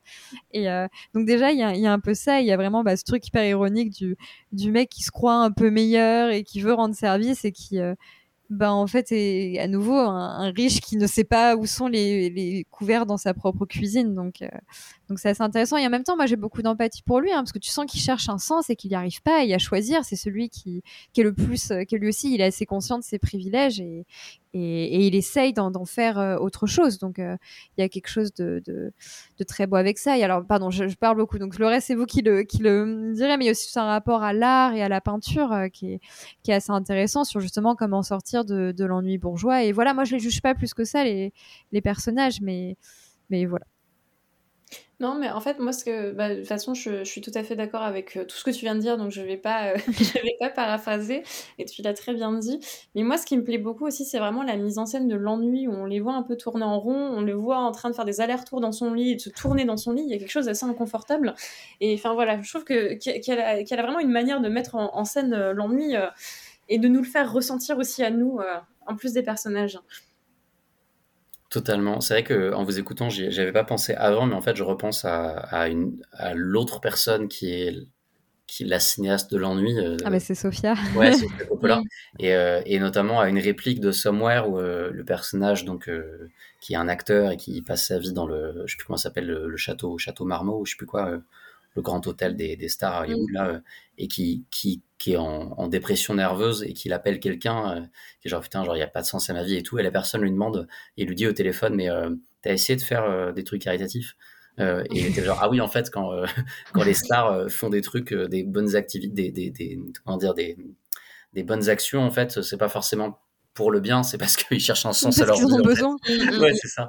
Et, effectivement, quand vous parlez là, je, je retrouve ça. Quoi. Donc mm. pareil, film super intéressant. Euh, et il faut noter effectivement que c'est des films qui, sont, qui ont été diffusés là euh, récemment en France, mais qu'avant, ils n'étaient pas du tout visibles. Euh, ces trois premiers longs métrages, puisque c'est arrivé avec le souvenir. Euh, et le troisième, justement, qui arrive deux ans plus tard, encore une fois, il y a Tom Hiddleston, mais cette fois dans un mini-rôle, euh, qui arrive donc en 2012, et qui s'appelle Exhibition. Cette fois, c'est l'histoire d'un couple et de leur maison, qui partagent une grande maison art déco, enfin pas art déco, mais maison artistique un peu spéciale. ils vont la vendre. et donc autour de la vente de cette maison est mis en scène euh, la détérioration de leur relation, euh, la manière qu'ils ont de vivre chacun de manière très différente, euh, et, et comment, bah, comment ils vont se retrouver quand même euh, malgré tout ça, au bout d'un moment, quoi. Qui est celui, comme Juliette, qui m'a le moins intéressé en vrai des mm. trois, euh, ce que, sur ce que tu disais, euh, parce que je comprends vraiment ce que ça raconte, je comprends vraiment ce que ça fait. Je vois vraiment beaucoup plus que dans les autres ici le rapport à Ozu. J'adore le travail sur le son dans le film, sur les sons de l'extérieur, les sons de la maison. on voit que c'est vraiment un personnage, même sur le fait de filmer la sexualité de, de personnages qui approchent la cinquantaine. J'ai trouvé ça super intéressant, mais c'est pas mon monde en tout cas beaucoup moins que les autres, et ça m'a vraiment fait chier. Euh, donc, bon, j'ai trouvé ça intéressant, mais ouais, ça m'a emmerdé quand même, quoi. Pas mal celui-ci, je sais pas ce que vous en pensez. Non, bah, je suis pas, je suis, je suis assez d'accord avec ce que tu viens de dire. En fait, je trouve qu'aussi il y a un peu un aspect répétitif. Maintenant, après, ce que je trouve plutôt intéressant, c'est vraiment le, l'appartement, enfin, comment elle filme la maison, parce que dans ces deux précédents, on est sur une île, et là, on est vraiment, ça préfigure déjà un petit peu la, l'appartement qu'on va avoir dans The Souvenir est vraiment cet enfermement de ce couple qui doit se retrouver et se déchire, enfin qui se déchire et qui doit se retrouver. Mais idem, je suis un peu euh, restée euh, en dehors hein, pour les mêmes raisons. Hmm. Ouais, bah pareil. Bah, en fait, ce qui, est, euh, ce qui est intéressant avec ce film, c'est que moi, je pense que c'est son film le plus radical, d'une certaine manière. oui, c'est sûr. Et, et c'est marrant, tu vois, comment elle a commencé à épurer, c'est-à-dire que le premier film dont on parlait, il y a une dizaine de personnages, le film d'après, il y a cinq personnages, et là, il y a deux personnages. et c'est tout. Et, euh, et d'ailleurs, c'est un truc qu'elle va garder après pour se souvenir, où il y a pas que deux personnages, mais quasi que deux personnages d'une certaine manière. Et Eternal Daughter, où pareil, euh, Eternal Daughter, en vrai, il est assez euh, radical d'une certaine manière, euh, esthétiquement en tout cas. Même s'il est, même si c'est son plus mainstream, il est finalement esthétiquement assez, assez radical. Mais bref, Exhibitions, en tout cas, vraiment, je trouve son film le plus radical. Moi aussi, je me suis fait chier. Il n'y a, pas de souci. et, et, voilà, c'est un film où, où, en effet, ça m'intéresse moins. Je trouve que cette espèce de couple un peu bourgeois qui se déchire, là, finalement, je trouve qu'elle rentre limite dans un sorte de propre cliché de son cinéma, mmh. euh, où elle, interroge toujours évidemment euh, leur classe et tout ça, mais euh, elle le fait moins brillamment qu'elle le fera dans The Souvenir. Et là, du coup, elle le fait presque limite en mode, t'as l'impression qu'elle est pas trop, consciente, je trouve. Mmh. Donc voilà, il y a ça qui se perd un peu. Mais après, je suis d'accord avec Amandine, la manière dont tu filmé la maison est quand même hyper intéressante. C'est une maison mmh. qui est très particulière parce qu'elle a des baies vitrées partout. Et et le titre s'appelle Exhibition à la fois parce que c'est une artiste, donc elle fait des expositions, mais aussi parce qu'il y a vraiment tout un rapport au fait de, s'exposer. Elle, elle arrive à vraiment. Euh, pendant tout le film, elle cherche à comment bien se masturber globalement. Mm. Et, euh, et, en fait, tu te rends compte qu'elle y arrive quand la fenêtre est ouverte. Quoi. Donc il y a vraiment tout ce truc un petit peu mm. euh, étrange de ce couple qui clairement n'arrive plus à se voir, même s'ils se retrouvent à la fin, n'arrive plus à vraiment bien se voir ni communiquer. Et euh, cette espèce de d'élan de, de, de, voyeurisme et d'exhibition qu'elle a à côté, qui est, qui est dans la mise en scène brillamment fait pour le coup. Mm. À nouveau, je, me suis profondément ennuyée pendant le film, mais c'est bien fait. Oui, puis on n'est pas là pour dire que l'ennui au cinéma c'est une mauvaise chose. Enfin, oui, ça, dépend. Bah, c'est partie de l'expérience aussi. Mais pour preuve, ces deux premiers films sont ennuyants aussi, mais oui, oui. Donc voilà. Mais justement, c'est parce que peut-être que la nuance ici pour moi, et peut-être que c'est juste pour moi, c'est que les, les, fragilités des personnages sont plus évidentes ou en tout cas plus plus apparentes euh, dans ces deux premiers que là. Là, euh, les deux personnages ont chacun une forme d'arrogance ou euh, il y a des masques qui font que j'ai eu plus de mal à, avoir de l'empathie. Euh, Tout à fait. Et vu que, vu que c'est quand même à côté de ça, effectivement, un cinéma qui est exigeant, j'ai moins accroché. Mais c'était vraiment, vraiment intéressant aussi. et donc là arrive une véritable bascule pour elle, un vrai changement pour bien des raisons. Mais il y en a une que j'ai mentionnée tout à l'heure et je voudrais le rementionner. Et c'est pas pour bon si en fait voilà je vais faire je vais faire du coup le, le mec du podcast qui genre et du coup elle rencontre un mec et genre ça change sa carrière euh, ce qui est nul à dire mais c'est un peu vrai parce que c'est Martin le monde du cinéma c'est comme ça. Voilà c'est ça mais en fait c'est Martin Scorsese. Euh, en fait Martin Scorsese euh, cherchait à découvrir le travail de jeunes cinéastes pour les accompagner pour aussi renouveler son propre cinéma et il découvre en fait son deuxième film Archipelago il avait enregistré et en fait il, alors qu'il est en lui il est en plein montage de Hugo Cabret Et, euh, et donc, il regarde les dix premières minutes et il arrête, il dit mais c'est insupportable, je les déteste tous, euh, c'est pas mon univers, c'est quoi ces bourgeois, je, je comprends rien à leur vie, ça m'intéresse pas. Euh, et, et donc il s'arrête là. Et après, il se passe une journée entière où il arrête pas d'y penser. Il dit mais, ils m'énervent ces gens. et donc il finit par bah, relancer le film le lendemain et il voit tout et il trouve ça formidable. Et euh, donc il décide de contacter Johanna Hogg. Et en fait, il devient euh, bah, un peu un mentor euh, et il l'épaule en fait euh, sur ses films suivants et il devient un producteur exécutif de ses films suivants. Et donc là, en fait, ils ont une vraie relation de travail où en fait, elle s'intéresse à ses films à lui, elle s'en inspire et inversement. Je pense que sans elle, le film Silence de Scorsese, par exemple, serait très différent. Je pense qu'elle a eu un impact sur lui à ce moment-là. Et elle-même, donc dans l'entretien qu'elle fait avec lui sur Vanity Fair, que je- j'encourage vraiment tous ceux qui lisent l'anglais à lire, euh, elle, elle cite en fait des films de Scorsese euh, pour montrer des éléments en fait qu'elle a utilisés dans son cinéma plus tard, euh, notamment pour se souvenir l'utilisation des gros plans, puisqu'elle en faisait pas avant. euh, et des mouvements de caméra. Et donc elle était très statique, etc. Et donc il y a pas mal de mouvements de caméra dans vos souvenirs, en tout cas à son niveau à elle. Et il y a effectivement beaucoup de gros plans parce que justement euh, elle voulait recréer euh, l'impression des les- des souvenirs en fait des- de la matière, de retrouver les objets. Et lui à ça répond que parce qu'en fait elle dit que dans, dans les affranchis, elle voyait beaucoup ça et lui dit en fait que ben, quand il était gamin, euh, qu'il était tout le temps euh, très seul et euh, asthmatique et donc il pouvait pas faire grand chose. Euh, il se concentrait beaucoup sur les objets et donc c'est pour ça qu'en refaisant les affranchis et en explorant un peu sa jeunesse, ben, il mettait des gros plans partout parce que ça lui permettait de rester dans le concret. Donc je trouve ça super intéressant et je pense que le fait que son exposition à elle arrive euh, après ça, sur les films qui sont produits en partie par Scorsese, euh, n'est pas anodine. Je pense que ça a beaucoup aidé à son exposition, euh, et tant mieux. Vraiment, c'est vrai que j'avais vraiment envie de dire que vraiment, genre, mais qu'est-ce qu'on va faire quand Martin Scorsese sera plus là, quoi, parce que ce qu'il fait pour le Rien. cinéma dans le monde, à la fois dans la restauration et dans justement pour booster la carrière de personnes comme Joanna Hogg, enfin, c'est inestimable, quoi. Non, Ouais, mais, non, non, mais, mais tu as tout à fait raison. Et en fait, euh, moi, ce qui est marrant avec ce film, c'est qu'en fait, euh, pendant le Covid, pendant 2020, en fait, il avait été présenté à Venise. Mm. J'ai un ami, en fait, qui n'arrêtait pas de me parler de ça, mais tout le temps. C'est-à-dire qu'il habite à Londres et à chaque fois, il m'appelait, il me disait J'ai vu un film, faut vraiment que tu vois ce souvenir. Je dis Oui, c'est super, mais en fait, je ne sais pas qui est Jonah Hogg, je ne sais pas qui c'est, c'est, je ne sais pas quand est-ce que le film sortira. Ils l'ont passé à la caserne, ils ont passé la partie 2 en compétition, mais ils ont quand même été bien sympas. Ils l'ont mis à un moment donné, la partie 1. Enfin bref, euh, ils l'ont- enfin, la sortie du film à ce moment-là était complètement chaotique et nous on a dû attendre quand même deux ans pour que le film arrive. Et enfin oui, moi pour moi c'est un film qui tranche déjà avec le, le reste de sa carrière, notamment par rapport à ses, ses gros plans. Mais enfin bon déjà personnellement, je vais pas rentrer là-dedans, mais c'est un film qui m'est extrêmement personnel parce que justement cet hyper réalisme en fait dans la manière de capter sa propre expérience, en fait elle en fait quelque chose pas juste de la bourgeoisie. Et c'était le problème de Exhibition, c'est qu'elle en fait quelque chose de presque universel et de quelque chose qui résonne. Parce que malheureusement on a tendance à considérer, en tout cas beaucoup de critiques parlaient du fait que c'était une relation toxique. Non, c'est une relation abusive, c'est de la relation d'emprise. On est dans quelque chose de beaucoup plus grave que ça. On n'est pas juste dans ah là là, il est pas très sympa, il a des red flags. Non, c'est clairement pas ça.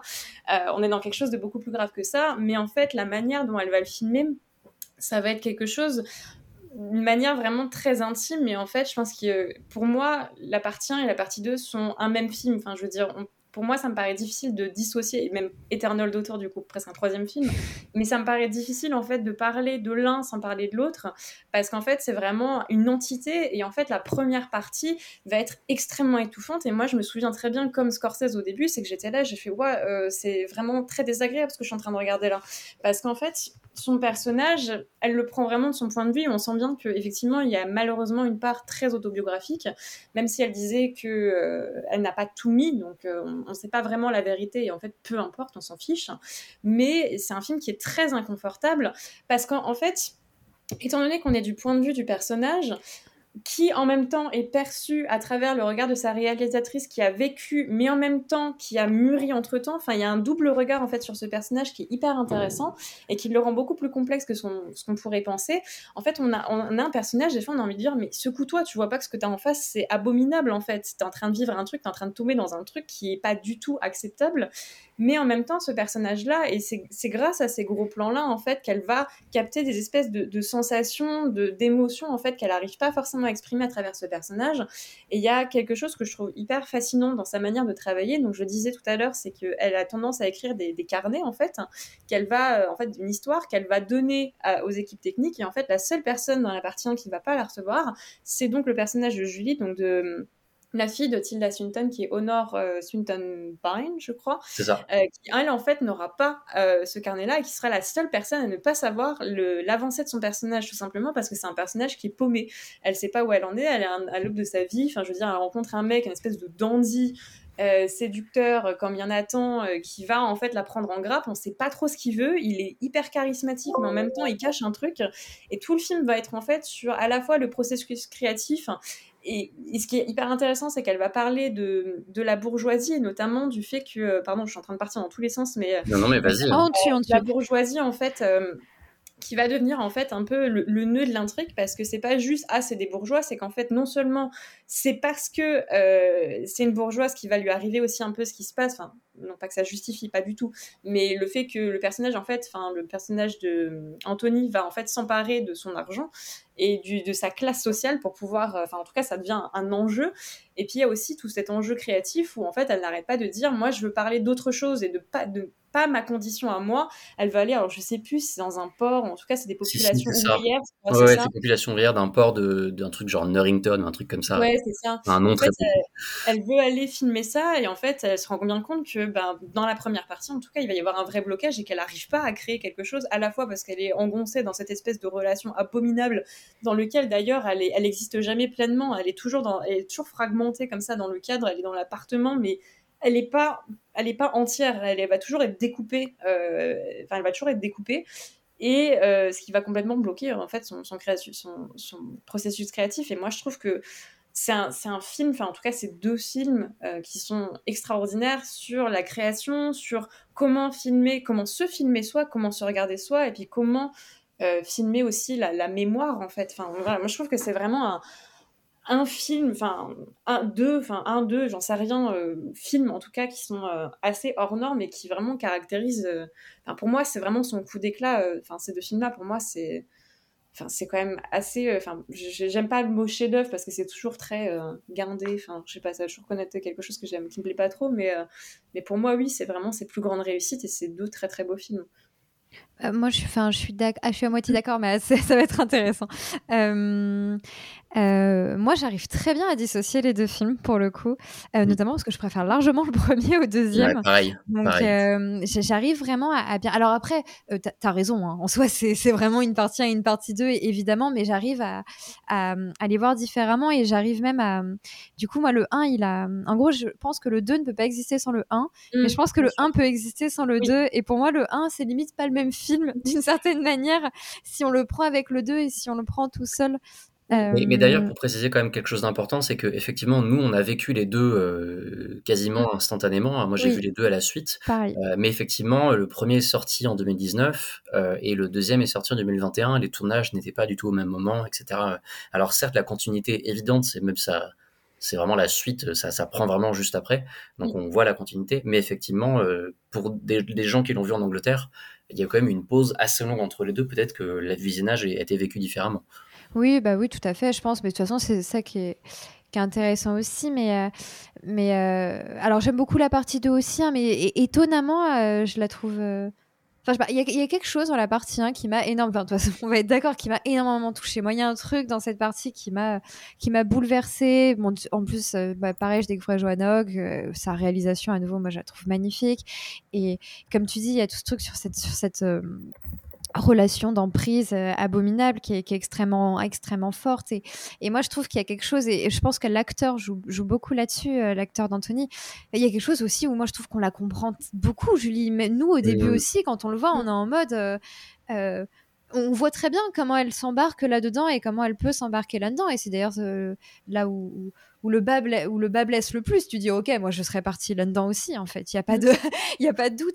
Et, et, voilà, et le, film est très intéressant à, ce sujet. As, en as très bien parlé. Et moi je trouve qu'il est aussi intéressant euh, euh, par rapport à la classe bourgeoise à nouveau euh, et par rapport à la violence de classe. Alors loin de moi l'idée de, de, protéger Anthony, mais je trouve que le film parle quand même aussi bah, de la question de la violence de classe que lui subit avec elle.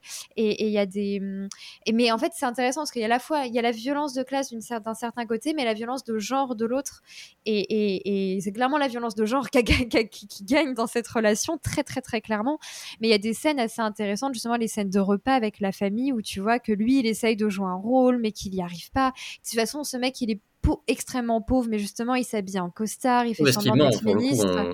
on, est censé croire qu'il euh, qu'il bosse, euh, qu'il a un travail euh, important, mais donc pas du tout. Hein. Mais pas du tout, c'est ça. Et voilà, il y a vraiment cette espèce de truc. Bah, en fait, dandy était vraiment une, une excellente définition. c'est ça, les dandy, c'est ça, c'est les mecs qui se comportent comme des riches, mais qui ne le sont pas. Mm.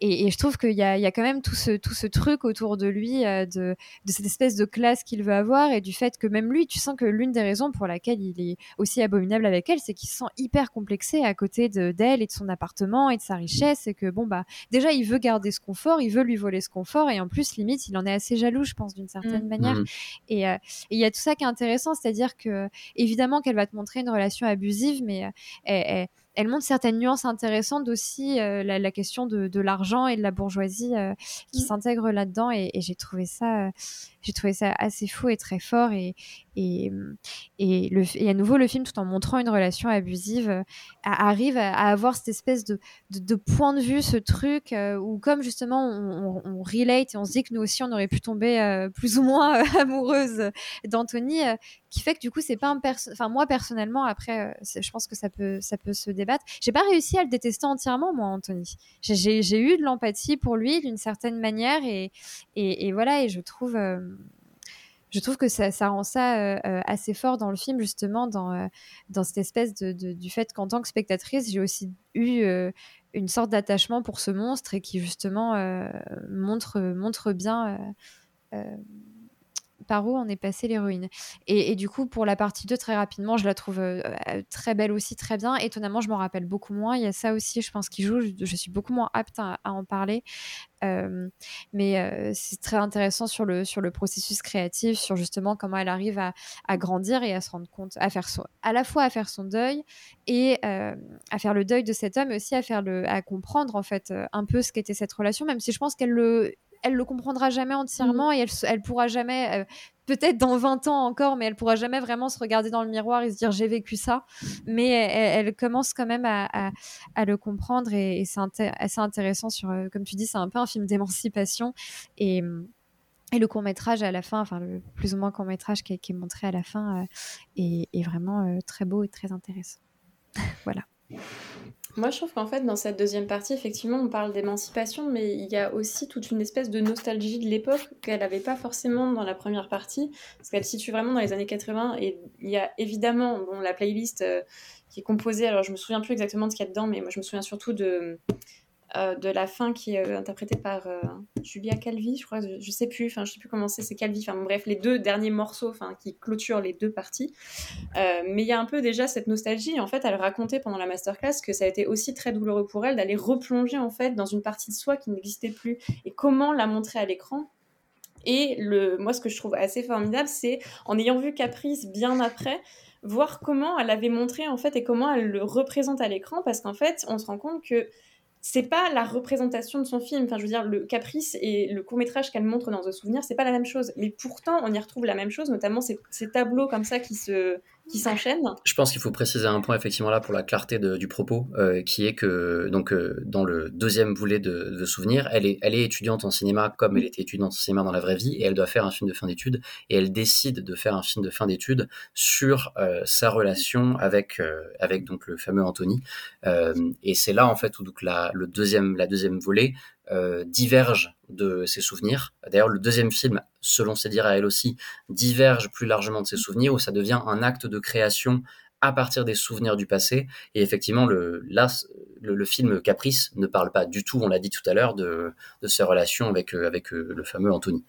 Non, tout à fait, mais en fait, on y retrouve quand même une esthétique qui, euh, qui est proche de celle Absolument. de Caprice. Je trouve que c'est fascinant de voir comment elle a transposé en fait cette esthétique-là dans le film.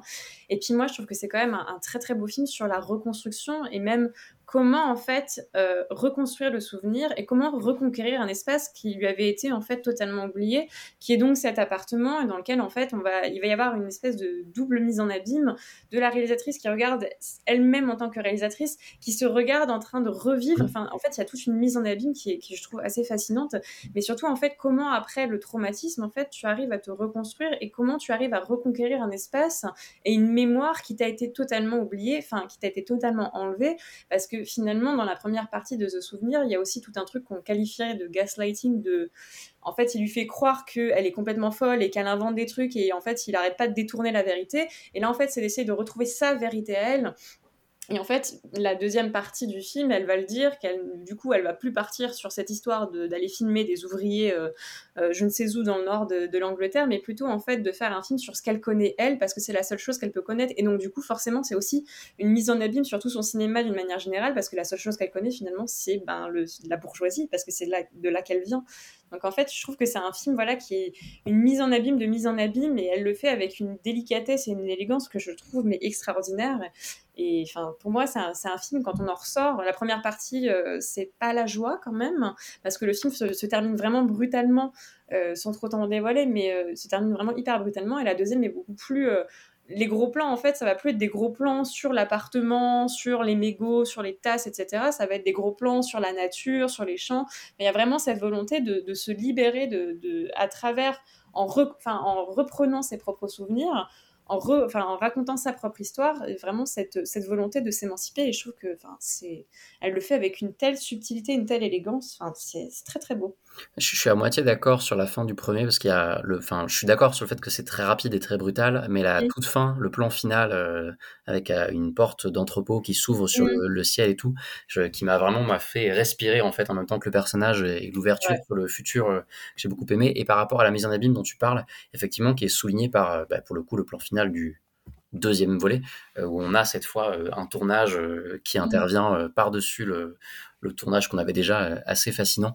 je voulais revenir rapidement sur ce que vous disiez sur Anthony.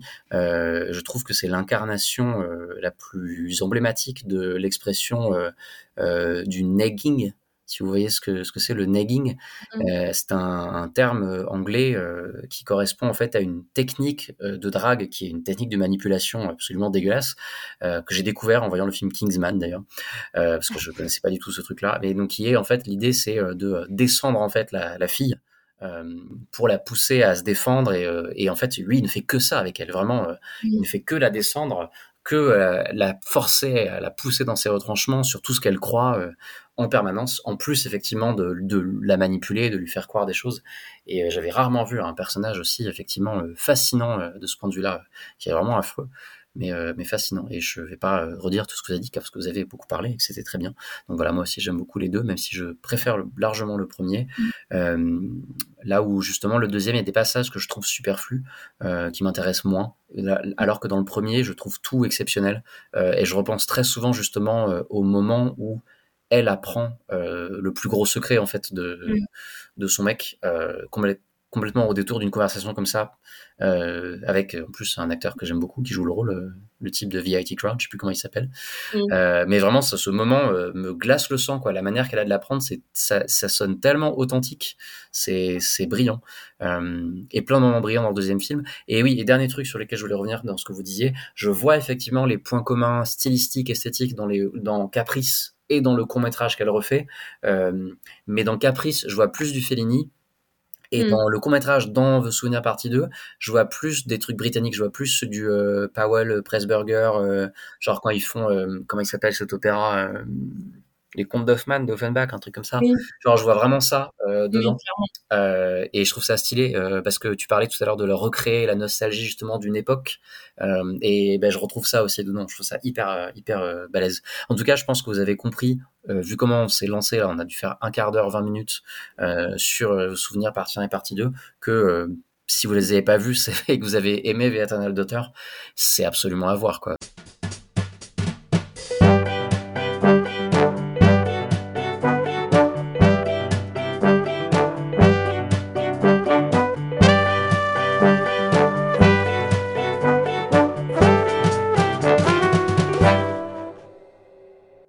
Sujet étant clos, merci beaucoup euh, d'avoir parlé euh, euh, aussi bien de Joanna Hogg et de sa filmographie. Nous allons terminer avec des recommandations cinéma, donc rapidement sur ça. Nous allons commencer avec un film qui est au cinéma en ce moment. Amandine, est-ce que tu veux commencer? Oui, moi j'aimerais bien parler de Blue Jean de Georgia Oakley. Donc on reste dans les réalisatrices britanniques avec un film qui est sorti hier. Donc là on est jeudi, donc mercredi 19. Euh, qui est sorti hier et en fait qui est un film, euh, je crois que c'est un premier film euh, d'une réalisatrice donc britannique qui en fait situe son film dans les années 80, plutôt dans la période Thatcher, donc dans l'Angleterre, où en fait on va avoir une très jeune prof de sport qui va être un peu bouleversée par la rencontre avec l'une de ses élèves qui, sera, qui en fait est également comme elle lesbienne. Et en fait, je trouve que c'est un très très beau film qui en fait va montrer, sans, avec beaucoup de douceur en tout cas, la violence d'une homosexualité qui est réprimée, mais réprimée de force, en fait, euh, qui va, en fait, donc, euh, c'est, pardon, je, je, je, je, je m'éparpille, mais en fait, le film se situe à une période très précise, en 88, où, en fait, le gouvernement fait passer ce qu'on appelle la section 28, qui est une loi, en fait, qui interdit euh, les pouvoirs publics et l'éducation de promouvoir l'homosexualité. Et donc, en fait, cette prof de sport, Jean, elle va devoir se cacher et cacher son homosexualité. En fait, toute la violence qui est un peu une violence sourde, elle va se déployer en fait dans son quotidien où elle n'a pas le droit, enfin en tout cas elle va avoir peur de se montrer avec sa copine aux yeux de sa sœur, enfin même aux yeux de son petit euh, de son petit neveu, enfin il va y avoir vraiment une espèce de, de, de violence sourde, même si c'est un film qui est très très doux. Et je trouve que c'est un film qui est très beau sur l'affirmation de soi et surtout sur la nécessité d'avoir des, des référents ou en tout cas des représentations d'une élève en fait qui va prendre exemple sur cette, euh, sur cette prof de sport qui va peu à peu s'émanciper et s'affirmer et affirmer son homosexualité. Donc moi je vous le recommande fortement. Je trouve que c'est un, un, film très délicat, très doux euh, et très beau sur ce qu'il sur ce raconte. Merci beaucoup Amandine. Et toi Juliette? Euh, J'ai parlé de About Kim euh, qui est un film coréen de Julie Young, ou Julie Jung. Euh, je ne sais malheureusement pas prononcer son nom, euh, mais c'est une jeune femme réalisatrice qui a fait euh, un ou deux longs métrages avant qui sont considérés comme très bien, mais que je n'avais pas eu l'occasion de voir, mais que je compte voir puisque About Kim Som Hee était un film assez extraordinaire. et il passe encore en salle. Il a un succès assez assez inattendu, donc c'est assez cool. C'est un fait divers qui s'est vraiment passé en Corée, mais comme nous en France on le connaît pas spécialement, je pense que ce serait dommage de spoiler le film. Donc je vais essayer de ne pas trop en dire. Euh, juste pour dire que le film en gros est divisé un petit peu en deux parties. Et euh, dans l'une des parties, il y a une réalisatrice qu'on connaît bien, qui est Duna Bay, qui joue dans Sense8 ou dans Cloud Atlas, qui tient le rôle principal. Et donc, c'est un film qui parle d'une jeune lycéenne euh, qui doit trouver un stage et qui trouve un stage dans un centre d'appel téléphonique et euh, qui est donc confronté, on s'en doute bien, à des conditions de travail extrêmement difficiles. Euh, je vais m'arrêter là dans mon résumé du film, euh, puisque mieux vaut le mieux vaut le découvrir en, en entier. Mais voilà, c'est un film très très fort et très intéressant, euh, qui est évidemment une énorme critique du monde du travail et de la violence du monde libéral. Euh, alors ça se passe en Corée, donc c'est pas tout à fait pareil que chez nous, mais il y a clairement des similitudes euh, qu'on peut y voir. Euh, on peut même y voir d'une certaine manière l'avenir qui nous attend si on continue de, de, dériver à ce point vers un vers ce, vers un libéralisme absolu.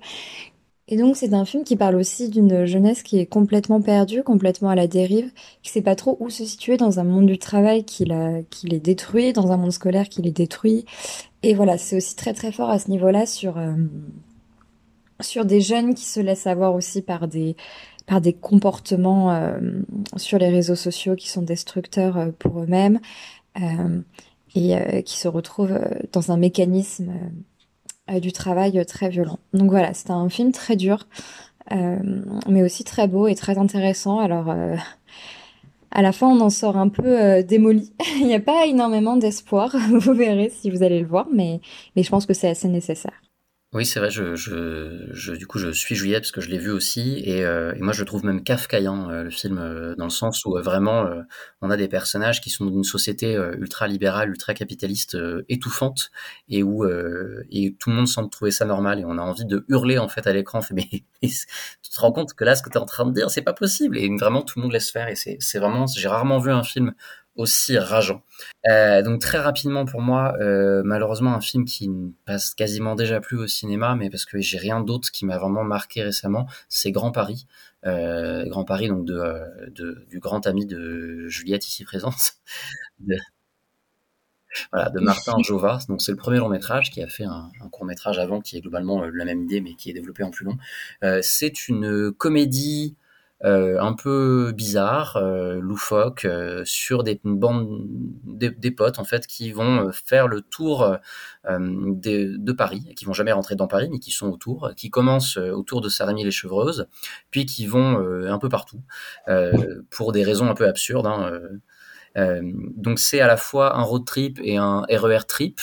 Euh, c'est c'est très très comique, c'est très léger, et en même temps, autour de ça, autour du côté pote un peu en déconne, qui sont vraiment des, losers n'ont qui n'ont rien à faire de leur vie euh, et qui zonent, euh, eh bien il y a quelque chose. Euh, ils essaient de construire une mythologie euh, euh, de l'île de France à partir en fait des différentes créations et, et architectures qu'on trouve dans la région, des différentes tentatives qu'on a pu avoir dans dans la région voilà d'Île-de-France de créer des villes nouvelles et qui donne des choses un peu étranges, notamment la pyramide qu'on voit dans de, de, pyramide de Sergi qu'on voit dans le film de Siama, euh, Petite Maman, qu'on voit aussi dans le documentaire euh, de Guillaume Braque, euh, L'île au trésor. Euh, et voilà. Et donc, là, on, commence en fait le Grand Paris Express, le projet de Nicolas Sarkozy, qui est censé relier le plateau de Saclay à Paris, euh, qui encore récemment a fait des morts, euh, et qui, quand on le voit pour de vrai, parce que moi je travaille à côté, donc je le vois assez souvent, effectivement, euh, est assez flippant. Et donc, ça essaie de construire une mythologie un peu onirique et, et science-fictionnesque autour de ça. Et j'ai trouvé ça euh, vraiment rafraîchissant, unique, euh, surprenant. Euh, qui n'est pas exemple de défaut, mais qui est assez original et, et beau pour, euh, pour que ça me séduise énormément. Pour l'instant, c'est vraiment des films que j'ai préférés de l'année, même si je vois tout à fait ses défauts, car il y en a, la fin est assez ratée. Euh, je le trouve tellement attendrissant et tellement touchant et tellement unique que j'ai envie de le défendre. Donc euh, s'il passe encore au cinéma à côté de chez vous, essayez de le voir, mais il passe déjà très peu, il a été très peu distribué. Et après, quand il sortira en vidéo, essayez de le voir, parce que vraiment, c'est super. On a juste tout juste le temps de vous faire nos recommandations. Bon, ça va aller très vite. Euh, pour vous faire des recommandations de films plus anciens, euh, bah dans le même ordre. Hein, Amandine, si tu veux commencer. Oui, alors bah moi je vais pas du tout vous recommander un film euh, doux, euh, délicat, euh, subtil parce que j'ai envie de vous recommander Tetsuo de Shinya Tsukamoto. Allez. le film ressort euh, chez Carlotta, en... il va y avoir un, une espèce de rétrospective qui sort dans un coffret et le... il est en salle le 17 mai. Donc je me suis dit bah allez c'est l'occasion de parler pas du tout d'un film très doux, délicat, enfin poétique ce que vous voulez. Non là on est dans le body horror, on est dans le body horror punk d'hommes qui se transforment en machines où on est vraiment à la croisée des genres que ce soit le genre cinématographique ou même des genres d'identité. On sait plus trop ce qu'on regarde à un moment donné. On sait plus c'est l'humain, de la machine. Bref, ça reste un film. Euh, je vais aller très vite, mais parce qu'en même temps, difficile de résumer Tetsu à part euh, du fétichisme, du métal. Euh, une, espèce d'histoire euh, un peu gay, crypto-gay, euh, totalement gay, on sait pas trop, mais en tout cas, voilà, on est sur du bruit, de la fureur, du métal. Donc, je vous encourage très très fortement à voir Tetsuo si vous ne l'avez pas vu, mais accrochez-vous parce que c'est quand même un sacré bordel, et je pense que bordel est le bon mot. Moi aussi, je conseille un film japonais qui s'appelle Les funérailles des roses, qui est un film de Toshio Matsumoto sorti en 1969, et en fait qui est un peu peut-être pas, peut-être pas le premier film de la nouvelle vague japonaise. On n'est jamais vraiment le premier film, mais je veux dire, l'un des, l'un des, des, pionniers de cette nouvelle vague. Et c'est un film extrêmement expérimental. Et je pense que c'est ce genre de film qui a creusé les sillons qui ont fait que, euh, à peu près 10, 20 ans plus tard, je sais plus exactement la date de Tetsuo, euh, euh, on a pu avoir des choses aussi euh, expérimentales.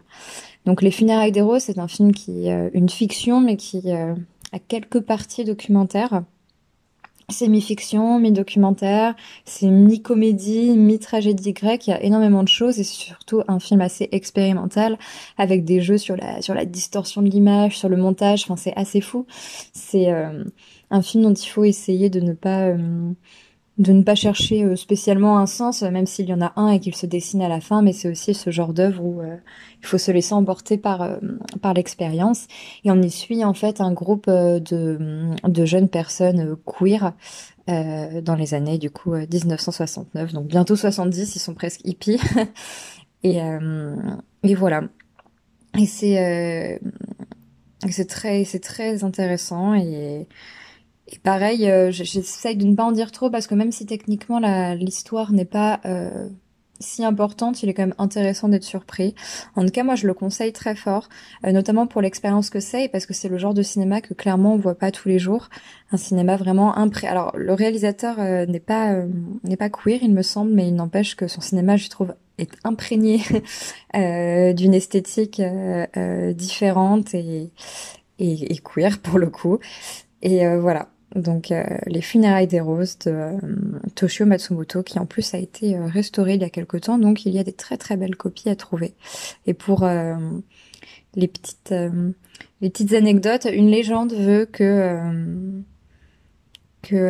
Orange Mécanique de Stanley Kubrick a été énormément inspiré par ce film notamment en termes d'esthétique. Plus soit les funérailles de roses extraordinaire film sur la communauté queer japonaise euh, j'avais prévu de parler de Maniac Cop 1 et 2, mais vu que vous parlez de films japonais, bah, je vais vous suivre en fait, donc je vais changer euh, et parler d'un truc que j'ai découvert il y a pas longtemps. Euh, comme il arrive bientôt le nouveau film de Hide Hideaki Anno, son troisième mm. de la trilogie des Shin, avec Shin Gojira, Shin Ultraman et donc bientôt Shin Kamen Rider, je me suis intéressé à Kamen Rider, donc j'ai suivi les conseils de mon ami Fabien Moreau qui m'a aiguillé vers qu'est-ce qu'il y a de bien là-dedans. et j'ai découvert deux courts films de 50 minutes euh, dont le premier s'appelle Kamen Rider Zo, euh, qui est sorti en 93 et qui est réalisé par euh, nanana, excusez-moi, qui est réalisé par euh, Keita Amemiya, voilà, qui, euh, qui est un réalisateur qui a l'air d'avoir une carrière complètement absurde et c'est exceptionnel. J'ai jamais vu ça de ma vie. Euh, Kamen Rider, le concept de base est complètement débile. C'est un type qui devient une espèce de créature insecte et qui est sur une moto et qui va tabasser des monstres qui sont comme lui pour protéger les humains. Et là, ça prend ce concept-là et ça en fait quelque chose esthétiquement de complètement fou sur un personnage qui a subi des expérimentations d'un scientifique, qui devient un père de substitution pour un enfant de ce fameux scientifique et qui va affronter différentes créatures euh, dans des, set pieces. Euh, absolument fous, notamment avec une, espèce d'araignée géante euh, en stop motion dans un univers de, on dirait, les temples de, des chevaliers du zodiaque, euh, là, dans la partie euh, justement chevaliers du zodiaque, mais avec en plus des toiles d'araignée partout. Enfin, j'ai rarement vu un truc aussi fou visuellement, euh, en plus hyper efficace et, vraiment, vraiment hyper bien mis en scène et solide, quoi, vraiment solide. Euh, ça faisait longtemps que j'avais pas vu quelque chose d'aussi rafraîchissant et d'aussi puissant euh, dans du cinéma vraiment très populaire. Euh, très euh, très on fait des trucs pour vendre des jouets parce qu'il y a de ça aussi euh, donc vraiment en attendant le film de, de Hideaki Kamen Rider Zo et, Kamen Rider Kamen excusez-moi Kamen Rider donc le suivant parce qu'il y en a deux en fait qui sont suivis par le même réalisateur, Kamen Rider J, qui est un peu plus contemplatif, mais qui a des décors absolument oufissimes. C'est à voir vraiment absolument. donc dans votre cycle, les recommandations de cinématraque de cinéma japonais, vous enchaînez un Tetsuo, les des roses et, les deux Kamen Rider et vous êtes bien là, vous êtes vraiment bien. Très bien. Eh bien, euh, merci, euh, merci Amandine, merci Juliette. Vous avez été euh, formidables dans ce podcast sur Johanna Hogg et sur Eternal Daughter. Nous, on se retrouve à Cannes, sans nous trois, avec Mehdi, Mehdi, Julien et, et, JB, je pense. voilà. Mais donc, on sera toujours là. Le cinéma continue. Je me souviens plus exactement de la phrase que dit Mehdi à la fin, donc je ne la dirai pas. Il pourra la, rajouter lui-même en mettant sa voix. Allez voir, allez voir des films, oui. le cinéma continue. Un truc du oh, genre. Bah, du allez, c'est parti. voilà, exactement. Allez voir des films. Merci. continuez d'être cool